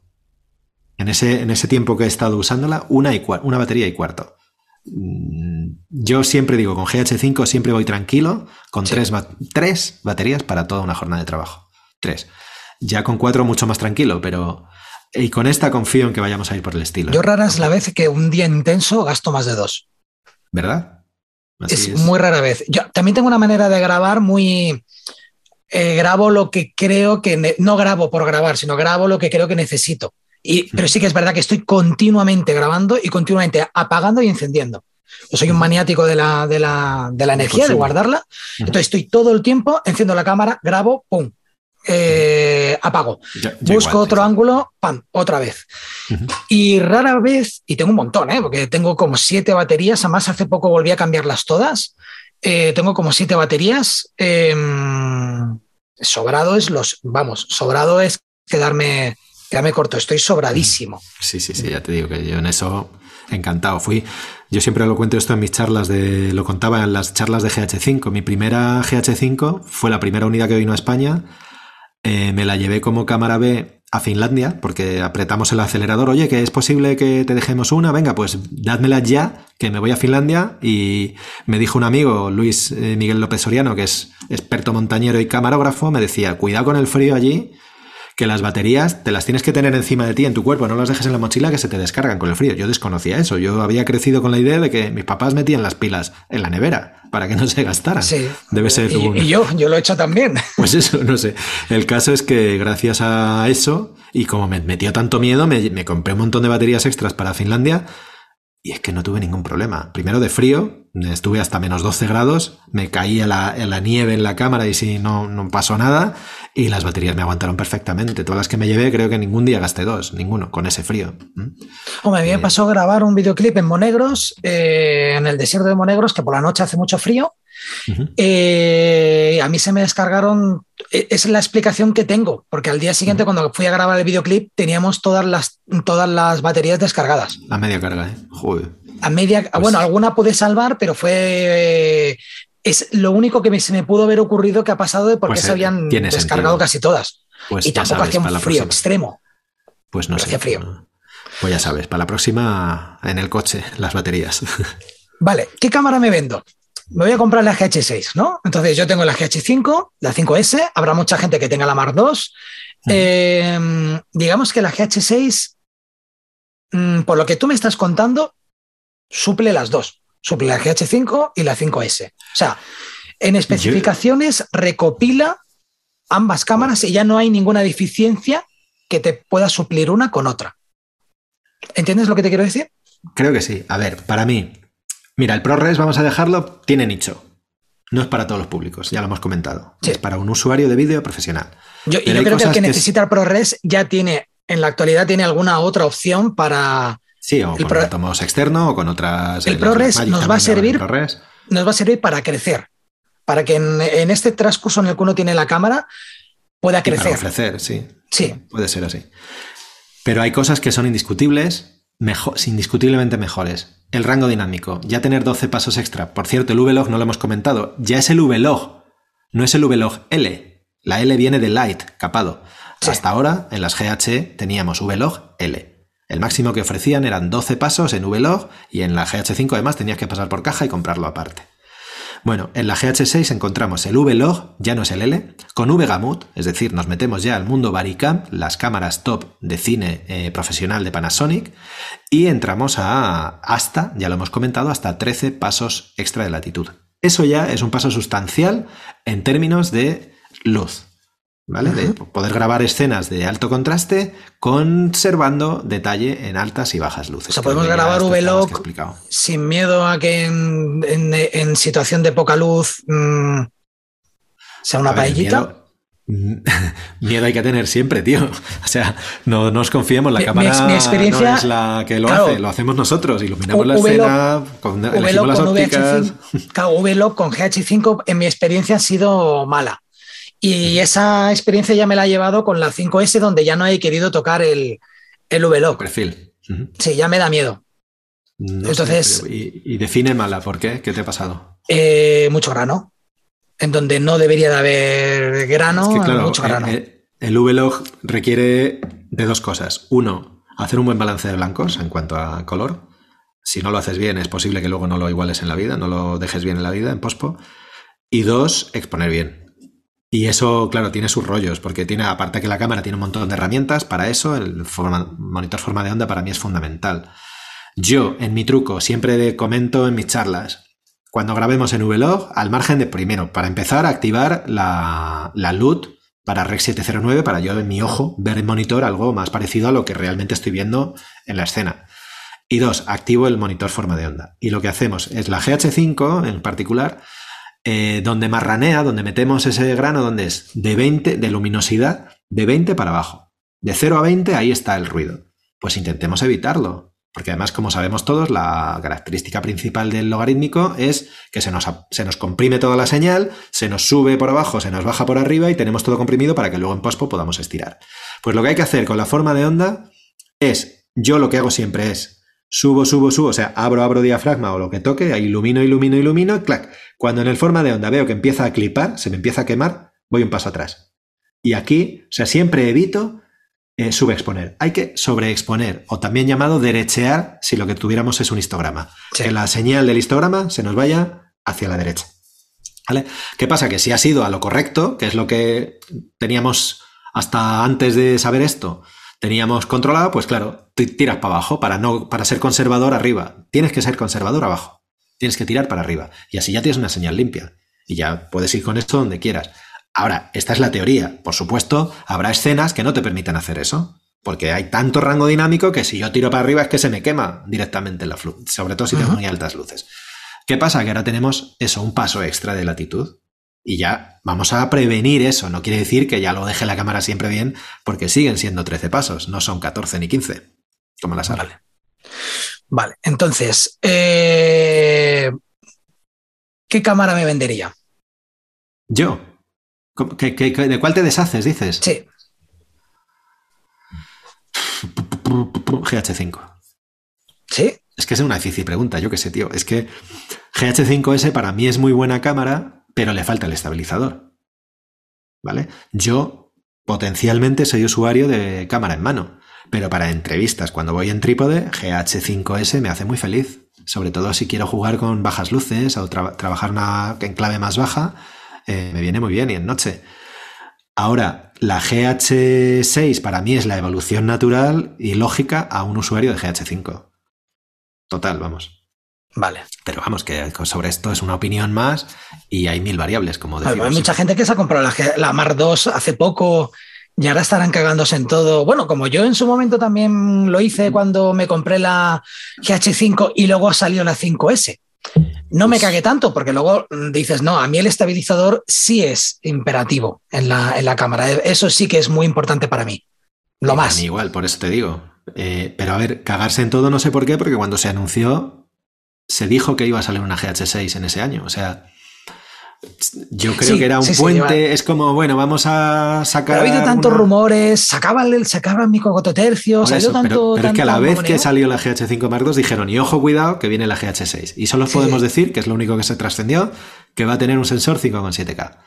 A partir de ahí, pues si te has comprado la GH5 Mark II y esperabas que Panasonic, pues que te lo han dicho, más transparentes, creo yo, ¿eh? No, no, no soy aquí fanboy, aunque me encanta Lumix, ¿eh? Pero creo que en eso eh, han sido honestos, ¿no? ¿Tú crees que dentro de unos meses nos van a aparecer con una 6S? 6S. ¿Quieres decir una S2? Al menos a mí, cuando salió la GH5... Ah, 6S, como la S5. Sí, sí, la 5S salió y fue como, hostias, ¿y esto? Pues podría ser, es que como estamos viendo, eh, la serie S sigue ahí su desarrollo porque tiene un nicho potencialísimo y desde que se homologó la S1H en Netflix, ni te cuento. Y yo cada vez oigo, me llegan más en mi eh, perfil de embajador Lumix, pues me llegan más noticias de en esta producción se está usando S1H, en esta otra también, en esta también. Se va metiendo, es una cámara muy, muy top. Claro que sí, la serie S tiene que seguir creciendo, si acaba de nacer y a medida que van saliendo ópticas también, porque es la principal pega. Es un sistema nuevo, montura L, no hay ópticas, tienes que tirar adaptadores. Ah, no, ahora perdón. ya hay más. Vale, no, perdón. Yo me refería a ese con el GH5S. Ah, eh, vale. Dentro de micro 4 tercios. Y GH6S. Mm, que para mí ahora no tendría sentido porque la GH5 salió y el la pega que todo el mundo achacaba por encima del autofocus era la ISO. Sacaron la S, le añadieron ISO. Ahora esto ya está, ya está cubierto. Entonces, mm, ¿tú crees que Panasonic a lo mejor podría ser que tiene ahí guardada como una mejora? Podría ser, pero como estamos, ya lo estamos viendo en todas. Firmware, firmware, firmware. Cada cuatro, cinco, seis meses, firmware con una serie de aportaciones que no son chorraditas. Todas son, hostia, hostia, hostia. Pero podría ser, no, no tengo ni idea yo de los planes de Panasonic, pero ¿por qué no? Es que ellos se dedican a vender cámaras. O sea, si, si una vez que han vendido todas las que tenían previstos, pues tendrán que hacer una nueva, porque si no, no, no venden más. Supongo que sí, que no paran de desarrollar y luego ahora está todo el mundo con el 8K, supongo, espero que los tiros vayan por ahí, no lo sé, es, de largo recorrido también, no tengo ni idea, o los sensores orgánicos estos que ya va a ser la panacea pues yo creo que ya vamos tocando ya el final, porque yo me estoy quedando sin preguntas. Yo ya no sé si tú tienes ahí algo guardado y mira, esto no lo hemos tocado y esto... Es que hay muchas cosas. Por ejemplo, es, cámaras lentas, bueno, lo hemos comentado un poquito. Esa para mí es otra, o sea, lo que decíamos antes, como para decidirte finalmente en comprarla, para mí, como usuario de vídeo profesional, ya lo hemos tocado el tema, o sea, el ProRes tiene nicho, pero ojo, pedazo de función, bombazo. Dos, 12 pasos Vlog y no Vlog L, 12 pasos plus que llaman, más de 12, 13 plus con esto del rango dinámico ampliado y eso, las cámaras lentas. Para mí esas tres, solo por esas tres cosas, yo ya estoy con esta. Pero es que no hemos tocado lo de los cuatro canales de sonido. Ah, amigo, es verdad. Vale, vale. Suerte que las... Cuatro canales de sonido, que claro, repito, son cámaras de fotos. Los fabricantes de cámaras de fotos no se acuerdan del sonido. Lumix lleva años demostrando que el sonido es importante para ellos. Entre otros, Lumix, como sabemos todos, es de Panasonic. Panasonic es la matriz también de Technics. De sonido saben algo. Bueno, pues ya hace tiempo que en GH tenemos, solo por ese detalle, yo ya digo, sabéis lo que hacéis, escucháis al usuario. Tengo una toma de auriculares y una toma de micro. Porque la mayoría de cámaras pequeñitas mirrorless hasta antes de ayer el mismo jack es para micrófono externo y para auriculares, con lo cual si pinchas un micrófono y no lo puedes escuchar, acabáramos. Ya. Bueno, pues un pasito extra que nos ha dado en esto con la GH6 Panasonic es la posibilidad de grabar cuatro canales. Esto tiene infinidad de posibilidades en el vídeo. A ver, en foto no tiene ninguna. en el vídeo, pues por ejemplo, eh, grabación de entrevista a dos personas, más un, eh, o sea, tienes a dos personas, cada una con un micro, más un posible presentador o presentadora. O además quiero coger ambiente de esta escena, o además quiero vacapear, tengo un micro de cañón desde la zapata de la cámara por si me falla un inalámbrico, poder registrar algo de sonido. O sea, tengo cuatro canales y puedo jugar con ellos como quiera. O estoy grabando un, a un grupo musical en directo y quiero tener un micro al solista y otro a la batería, otro a la guitarra, yo qué sé. Podemos tener eh, hasta cuatro canales y eso para ello funciona muy bien. A mí me encanta cómo lo han resuelto, es súper fácil de hacer, de, gestionar. Y para eso sí, es imprescindible contar con el adaptador, es un accesorio que ya conocemos desde la GH5. Este lo tengo yo, lo he usado dos, dos, o tres veces y me ha salvado la vida las dos o tres veces, pero sí que es verdad que eran dos canales. Claro. Pero bueno, que no son pocos, ojo, para una cámara. No, no, bueno, yo lo que yo hacía era mejor meter el Rode, el wireless, que ya te, ya te daba dos. Hacías truquitos de esto, de meter en un canal dos y, y hacías experimentos así raros. ¿Y cómo solucionan ahora el poder tener cuatro? Bueno, primero, es, eh, es necesario grabar en MOV. ¿Vale? Porque la cámara, como sabréis, bueno, si no lo sabéis os lo digo yo, puede grabar en MP4, muchas menos posibilidades, o en MOV. ProRes es otro de los MOV, ¿vale? Y el MOV, como archivo QuickTime que es, permite alojar más canales que dos, en este caso cuatro. Entonces, lo primero imprescindible es esto, el adaptador XLR1 que nos permite, nos, nos, habilita dos entradas XLR, es decir, dos entradas Canon de audio profesional, tanto micro como línea, es decir, si te vas a cubrir una rueda de prensa y tienen ahí una mesa de mezclas, lo que sale de ahí, de ese cable, de ese conector, es línea. ¿Vale? Pues con este aparato es muy fácil eh, activar y controlar esa línea o micro. Eh, para esto es eso, imprescindible grabar en MOV y, contar con este accesorio. Y luego tiene un botón, que lo habréis visto ya en reviews, tiene un botón específico en el propio cuerpo para acudir a los ajustes de audio, sin necesidad de entrar a menú. Eso es inmediato. Además, estás en plena grabación, ya le has dado a rec, ha empezado tu entrevista, y das a ese botón y en plena entrevista salen todos los controles con sus búmetros, cuatro, o sea, dos búmetros dobles canal 1 y 2 y canal 3 y 4. Y en, tu, en tus auriculares, eso está guay. Por cierto, tengo un vídeo en el que explico esto, lo vamos a publicar hoy. Explico todo oh. esto, ¿vale? Le das en plena ¿Está en el artículo? Sí, lo vamos a linkar. Vale, que todavía no está, el artículo no está terminado. Poniendo el artículo, eh, que cualquiera que esté escuchando el podcast del artículo y tendrá todo el vídeo. Exacto. Bueno, pues tú eliges con tus auriculares qué quieres estar escuchando. Oye, solo quiero escuchar el 1, estoy escuchándole bien. Solo quiero escuchar el 2, estoy escuchándole mal. Ah, sin embargo, está grabando los cuatro. O sea, estás, puedes monitorear uno por uno para saber de dónde me viene ese. Eh, exacto. Como un. estamos ya con una mezcladora en la cámara. En la cámara, no con un aparato extra. ¿Vale? para mí me lo han solucionado que te cagas, con perdón. Eh, es que es muy fácil y muy gráfico, muy visual. Tiene unos botonacos así Mola porque es muy al estilo Apple, ¿no? O Blackmagic, casi. Sí, sí, sí. Muy... Tienes cuatro botonacos o cinco y tienes el de monitorización. Es el único que te deja tocar mientras grabas. ¿Vale? Para el resto de botones tiene que ser antes de grabar porque es donde configuras si, pues, por ejemplo, los 96 kHz, que es otra gran novedad que nos aporta si grabas desde el XLR, 96 kHz a 24 bits de sonido. Y, eso, todos esos botones, esas funciones, solo las puedes tocar antes de grabar, salvo la de monitorización. Tienen los auriculares y lo que tú estás diciendo. En plena grabación puedo estar controlando qué es lo que me entra, qué es lo que me sale en cada uno de los micros, o escuchar todo a la vez, o escucharlo por pares. En el izquierdo escucho el 1 más 2, en el, en el derecho escucho el 3 más 4. O sea, muy versátil y muy fácil. Vale. Eso de, audio, para que veáis la apuesta grande que está haciendo. Supongo que lo que tenemos que hacer es, de cada salida de, de cada entrada de Canon, es duplicarlas. ¿Cómo? ¿Cómo? Para tener las cuatro, para tener las cuatro entradas.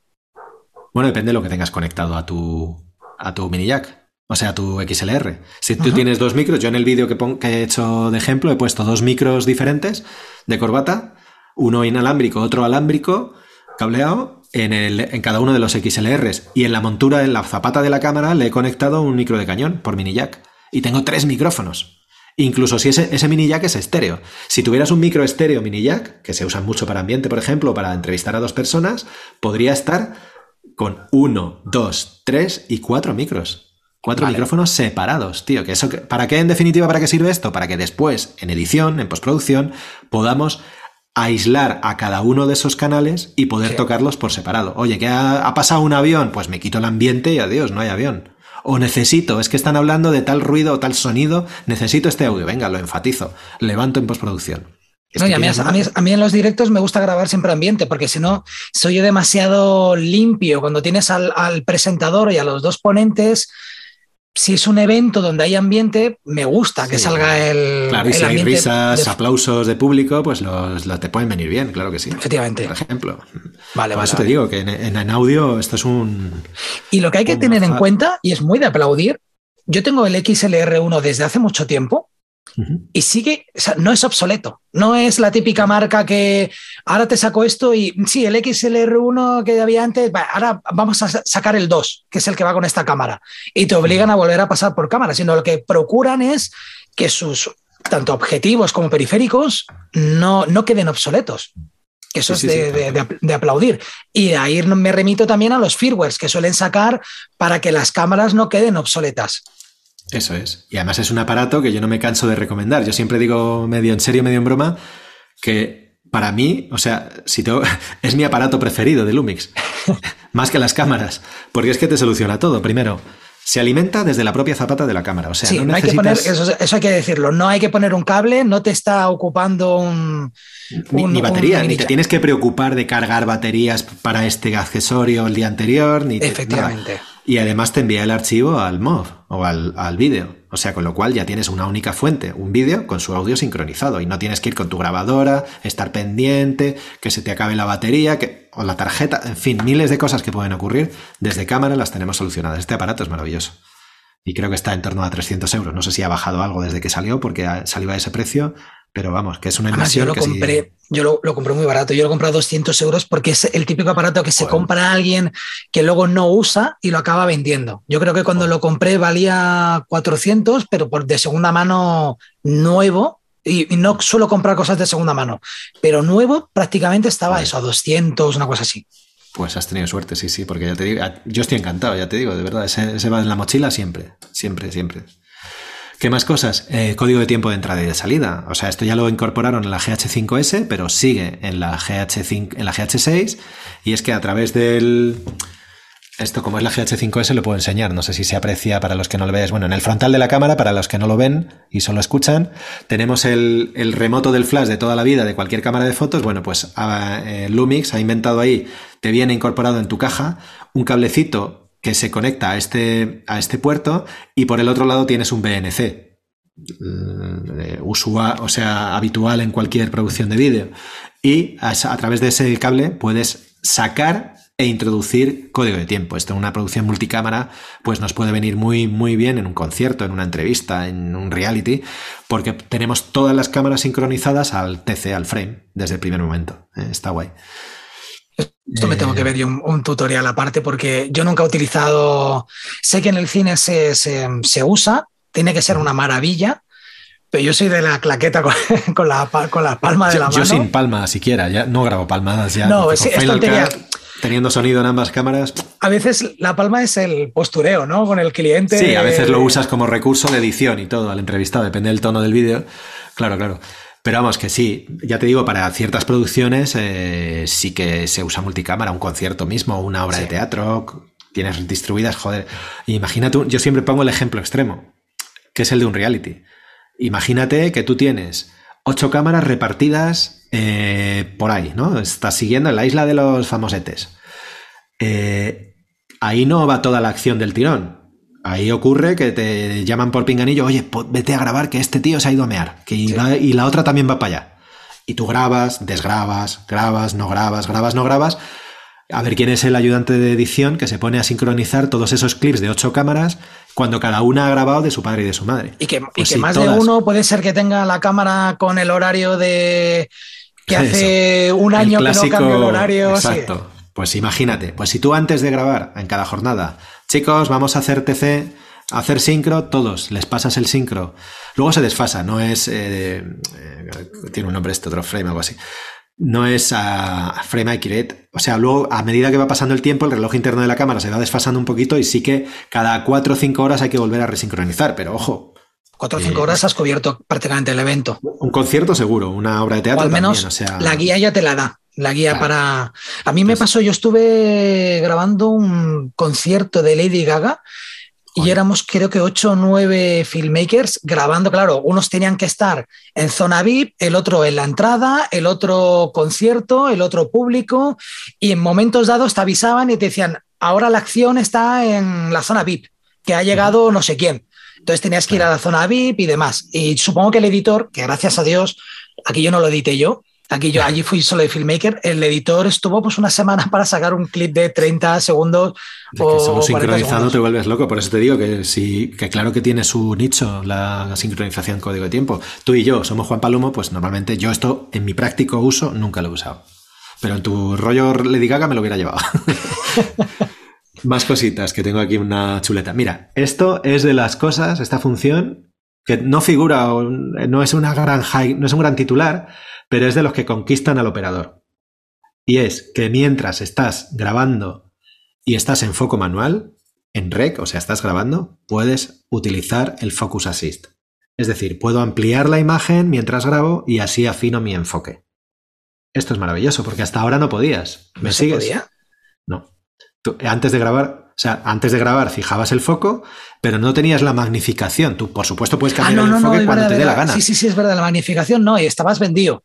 Claro, y era ahí con, la con la pantalla pequeña de la cámara, tocas, haces el falso a ver a, a propósito, lo desenfocas, ya te estás cargando la toma. Ah, sueles aprovechar cuando, cuando le preguntan al entrevistado, le están preguntando ahora, reencuadro y enfoco. No, pues ahora en plena grabación, amplía, o sea, en cuanto tocas el anillo de enfoque, se te amplía la imagen y afinas tu enfoque. Y además lo puedes mover con el dedo tocando en la pantalla que es táctil a ver dónde quieras ir. Y además también uno de los dos botones de función, de hecho, el de arriba, estos que hemos comentado antes, el frontal, actualmente por defecto está asignado a eso.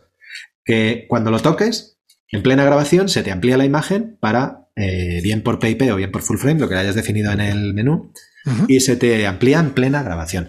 Yo eso como normalmente lo que hago es, en cuanto tocas el anillo de enfoque, se amplía. Pues ese botón ya me lo he quitado y he puesto el estabilizador, lo que te he dicho antes. El modo trípode me lo he puesto ahí. Vale.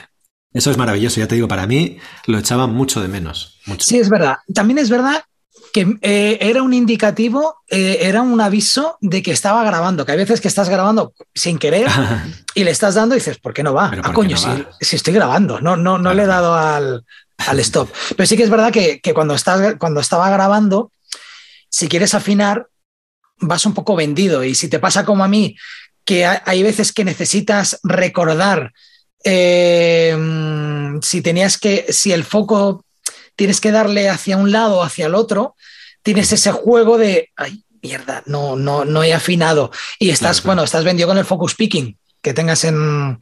Sí, hay tres modos y colores y tal, pero bueno, hay mil usos. Pero ya te digo, si la situación es en trípode y en una entrevista, a mí me suele ir muy bien. Mm, en particular con, la, con el autofoco continuo. Además hay varios modos. Autofoco continuo, eh, no solo está el modo de conocimiento de rostro, digo para GH5 en adelante, o sea, no en GH6, está el tracking.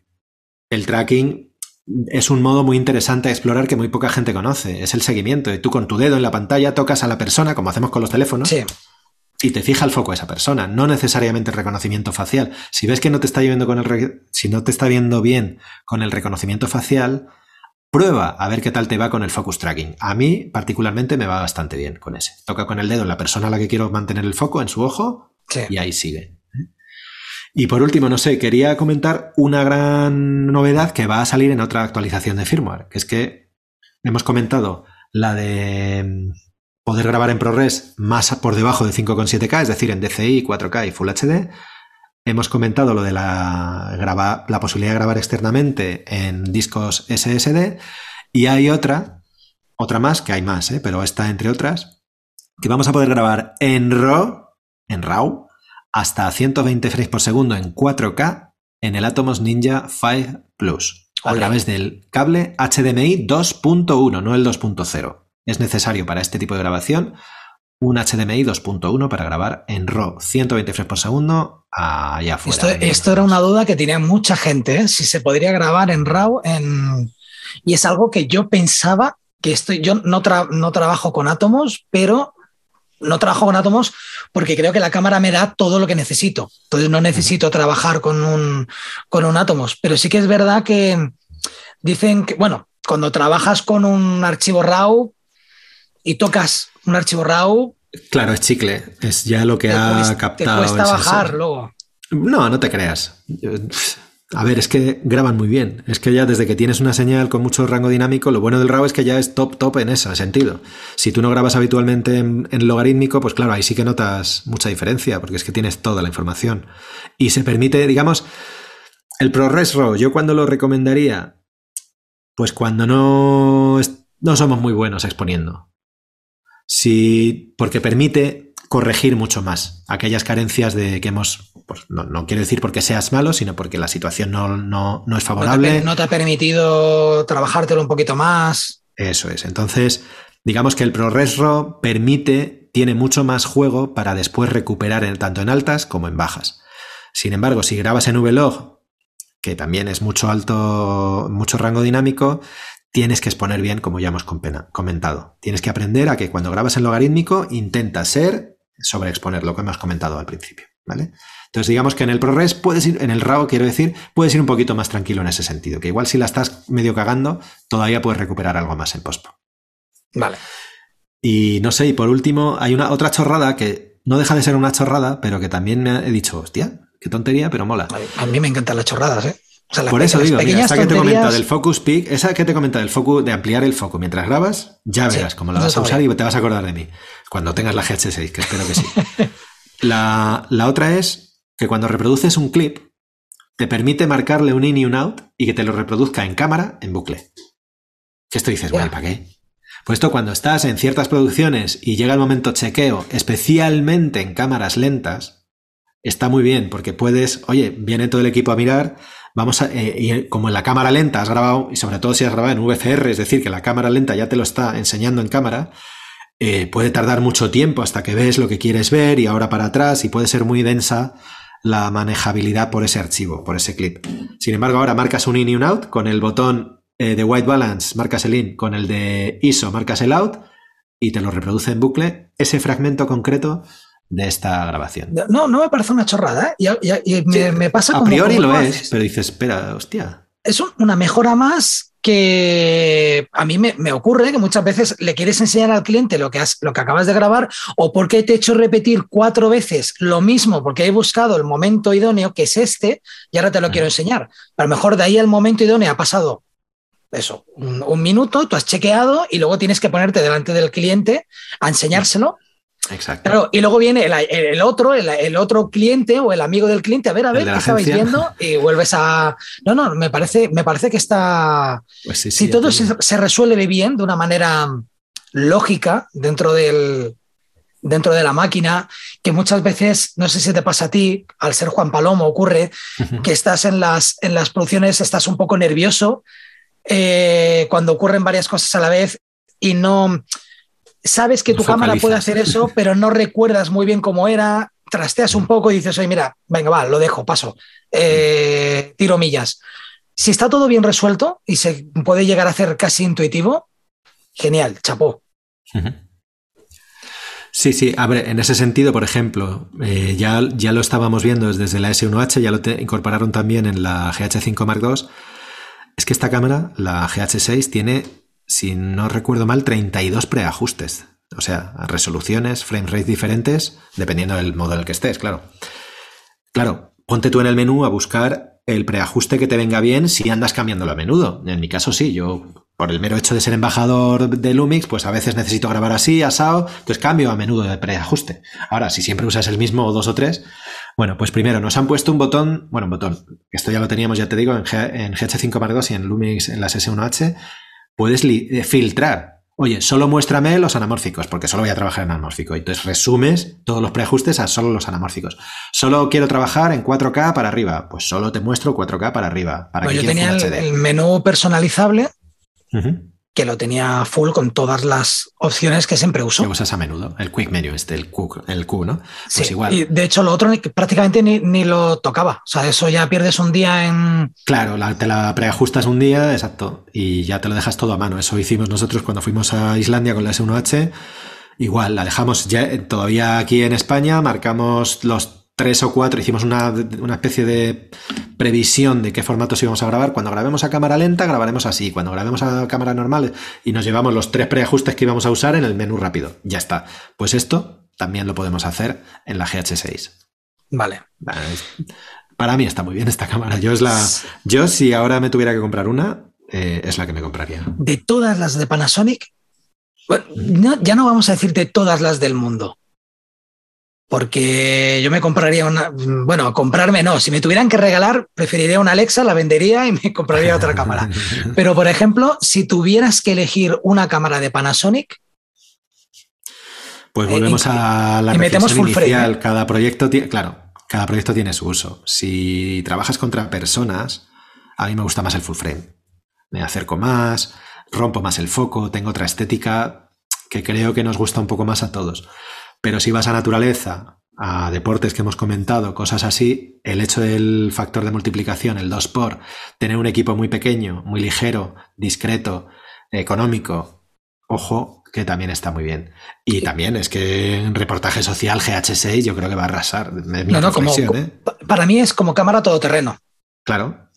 Un todoterreno, para no, para evitar tener cuatro cámaras, porque siempre, si quieres una cámara para fotos, siempre tendrás una marca que es perfecta para foto, mucho mejor que la GH6 o e, etc, etc. Pero cámara todoterreno que me cubra todo, GH6, ¿sabemos cuándo sale a la venta? Finales del mes que viene, o sea, en un mes la tenemos. Ya vale. la calle. Vale. vamos, ya han salido hoy varios vídeos, varias reviews, varias, el nuestro estará pronto, espero, ahora un más al micro cerrado tú y yo hablamos ahora. me, las, me has vendido, ya me, la había, ya me la había vendido. Yo decía, si el autofoco se corrige un poquito y la ISO lo mejoran, que ya había visto en las reviews que sí, eh, a mí ya me han ganado. O sea, no, no me merece tanto el cambiar de, formato. Sí que es verdad que me daba mucho miedo toda esta incertidumbre de que iba, que iba a ocurrir con los micro 4 tercios. Em, al menos sabemos que durante cinco años vamos a seguir teniendo cámara y que yo supongo que Panasonic ha hecho una inversión, ha tardado mucho en, sacar la GH6 porque seguramente sabían que se, la estaban jugando. No que se la están jugando, que la gente la estaba esperando y la estaba esperando con ganas. Sí, ves, podían haber llamado a la GH5 Mark II, la hubieran llamado GH6 y se hubiera vendido también. Pero fíjate si son honestos esos que la llaman Mark II, porque después venía esto. Y el mismo día lo dijeron, lo que hemos comentado antes. Y esto no os enfadéis, ¿no? Como diciendo, no os enfadéis, va a venir la GH6. Sujetaos, sujetaos los propietarios de GH5, esperad. Y esta claramente es una nueva. Primero, nuevo sensor. Es la cámara micro 4 tercios con mayor resolución que existe, 25,2 megapíxeles. En, un sensor de este, de este tamaño. Tiene un procesador, la... iba a decir un palabroto. La... Es mega rápido. Vale. La hostia de rápido, tío. O sea, tenemos ráfagas de 75 frames por segundo en RAW y JPG simultáneos. Luego el buffer ahí dependes de tu tarjeta, pero eso sí, con el, obturador electrónico, pero ojo, que va, va muy rápido y, y, este procesador ayuda mucho a estas tareas del autofoco que hemos comentado, no sé, y todo lo que estamos hablando, una y sobre todo calidad de imagen, los que cuidamos la imagen, que es lo primero que deberíamos cuidar, más allá de autofocos o más allá de estabilizadores, la calidad de nuestra imagen. Tenemos unos archivos, amigos, pata negra, VGamut, eh, o sea, la, ciencia del color de Panasonic de top.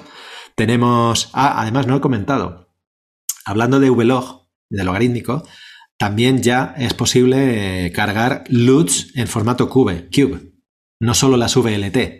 Para los que trabajéis en logarítmico, ya sabréis que en cámara, estas cámaras nos permiten cargar cuatro LUTs para previsualizar nuestra imagen con el toque que hayamos querido darle desde cámara, o sea, ver, previsualizar. Y luego esa misma luz la aplicas en postproducción y ya has tenido mayor control en la, en la grabación. Bueno, pues hasta ahora solo podíamos con LUTs nativas de Panasonic, Varicam LUT, VLT.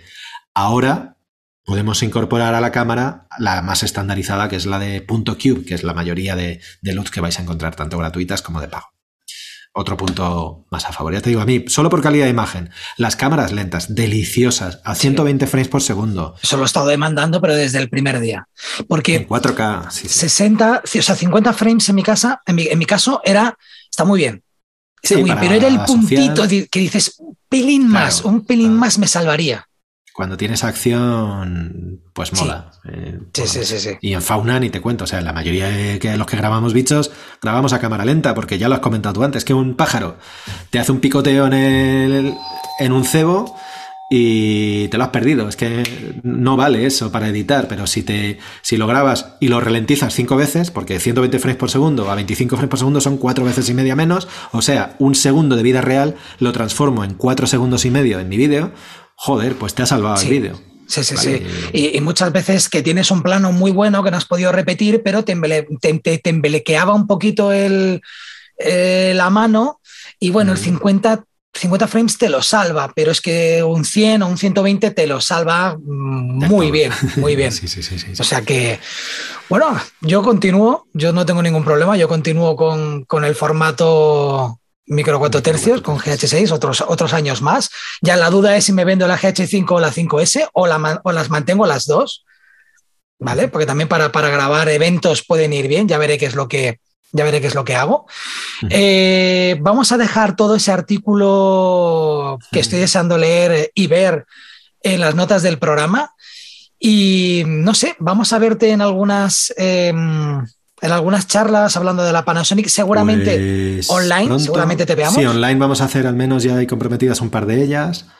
Y lo, para los que los amigos, los amigos que estéis en Barcelona, voy a estar en el Fotoforum. Por ejemplo, Jordi, este Jordi. Pues ahí es buena oportunidad para vernos, amigo.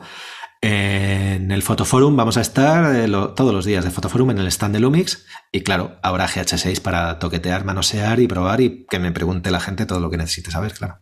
Genial. Genial. Vale. Eh, no sé, ¿algo más que añadir? ¿O nos despedimos? Nada, eso, pues eh, yo estoy muy ansioso, no me da tiempo. Me he levantado, ya sé que han publicado reviews por ahí, no me da tiempo, porque aquí tenía al amigo Jordi esperándome. Porque antes yo, ya no te, pudo yo ya te cliché hace una semana y dije. Ya, pero yo no puedo. Pedro ya la tiene, ya, ya está jugando con ella, está muy callado, eh, y ya sin, sin, preguntarte nada, porque sé que eres muy buen embajador y, y las cosas secretas las llevas muy al secreto. Lo sé, porque ya lo he intentado. Y hay gente que sabía que, ibas a estar en el programa y me ha preguntado, ¿ya te ha contado algo? Digo, ni me he molestado en preguntarle porque ni siquiera me ha confirmado que la ha tenido, pero no me la ha desconfirmado. Le he dicho, oye, ¿te apetece venir a hablar de la GH6 que mm, tú seguramente ya has trasteado con ella? No me has dicho nada, me has dicho, vale, vamos a hablar de la GH6. Pero después de que se lance. Claro, y el martes por la mañana, no, el lunes por la tarde. Sí, no, aparte que es verdad, yo no podía el lunes, no podía. Así que. Oye, pues nada, Jordi, un gustazo. Muchas gracias eh, por tu programa, como siempre, y estaremos pendientes de todo lo que haces. Gracias a ti por, por, haber, por haberte secuestrado bastante tiempo, una, una, hora, más de una hora y media. Sí, sí, sí, me vas a matar ahora. Ahora eh, te mato. Pues nada, yo os diría que si os ha gustado este episodio y queréis ayudarnos, con cinco estrellas y un buen comentario en Apple Podcast sería suficiente. No olvidéis suscribiros para enteraros de cuando lanzamos un capítulo nuevo. Y si queréis contactar conmigo, estaré en Facebook buscando el corte final podcast o mandando un mail al cortefinalpodcast.gmail.com.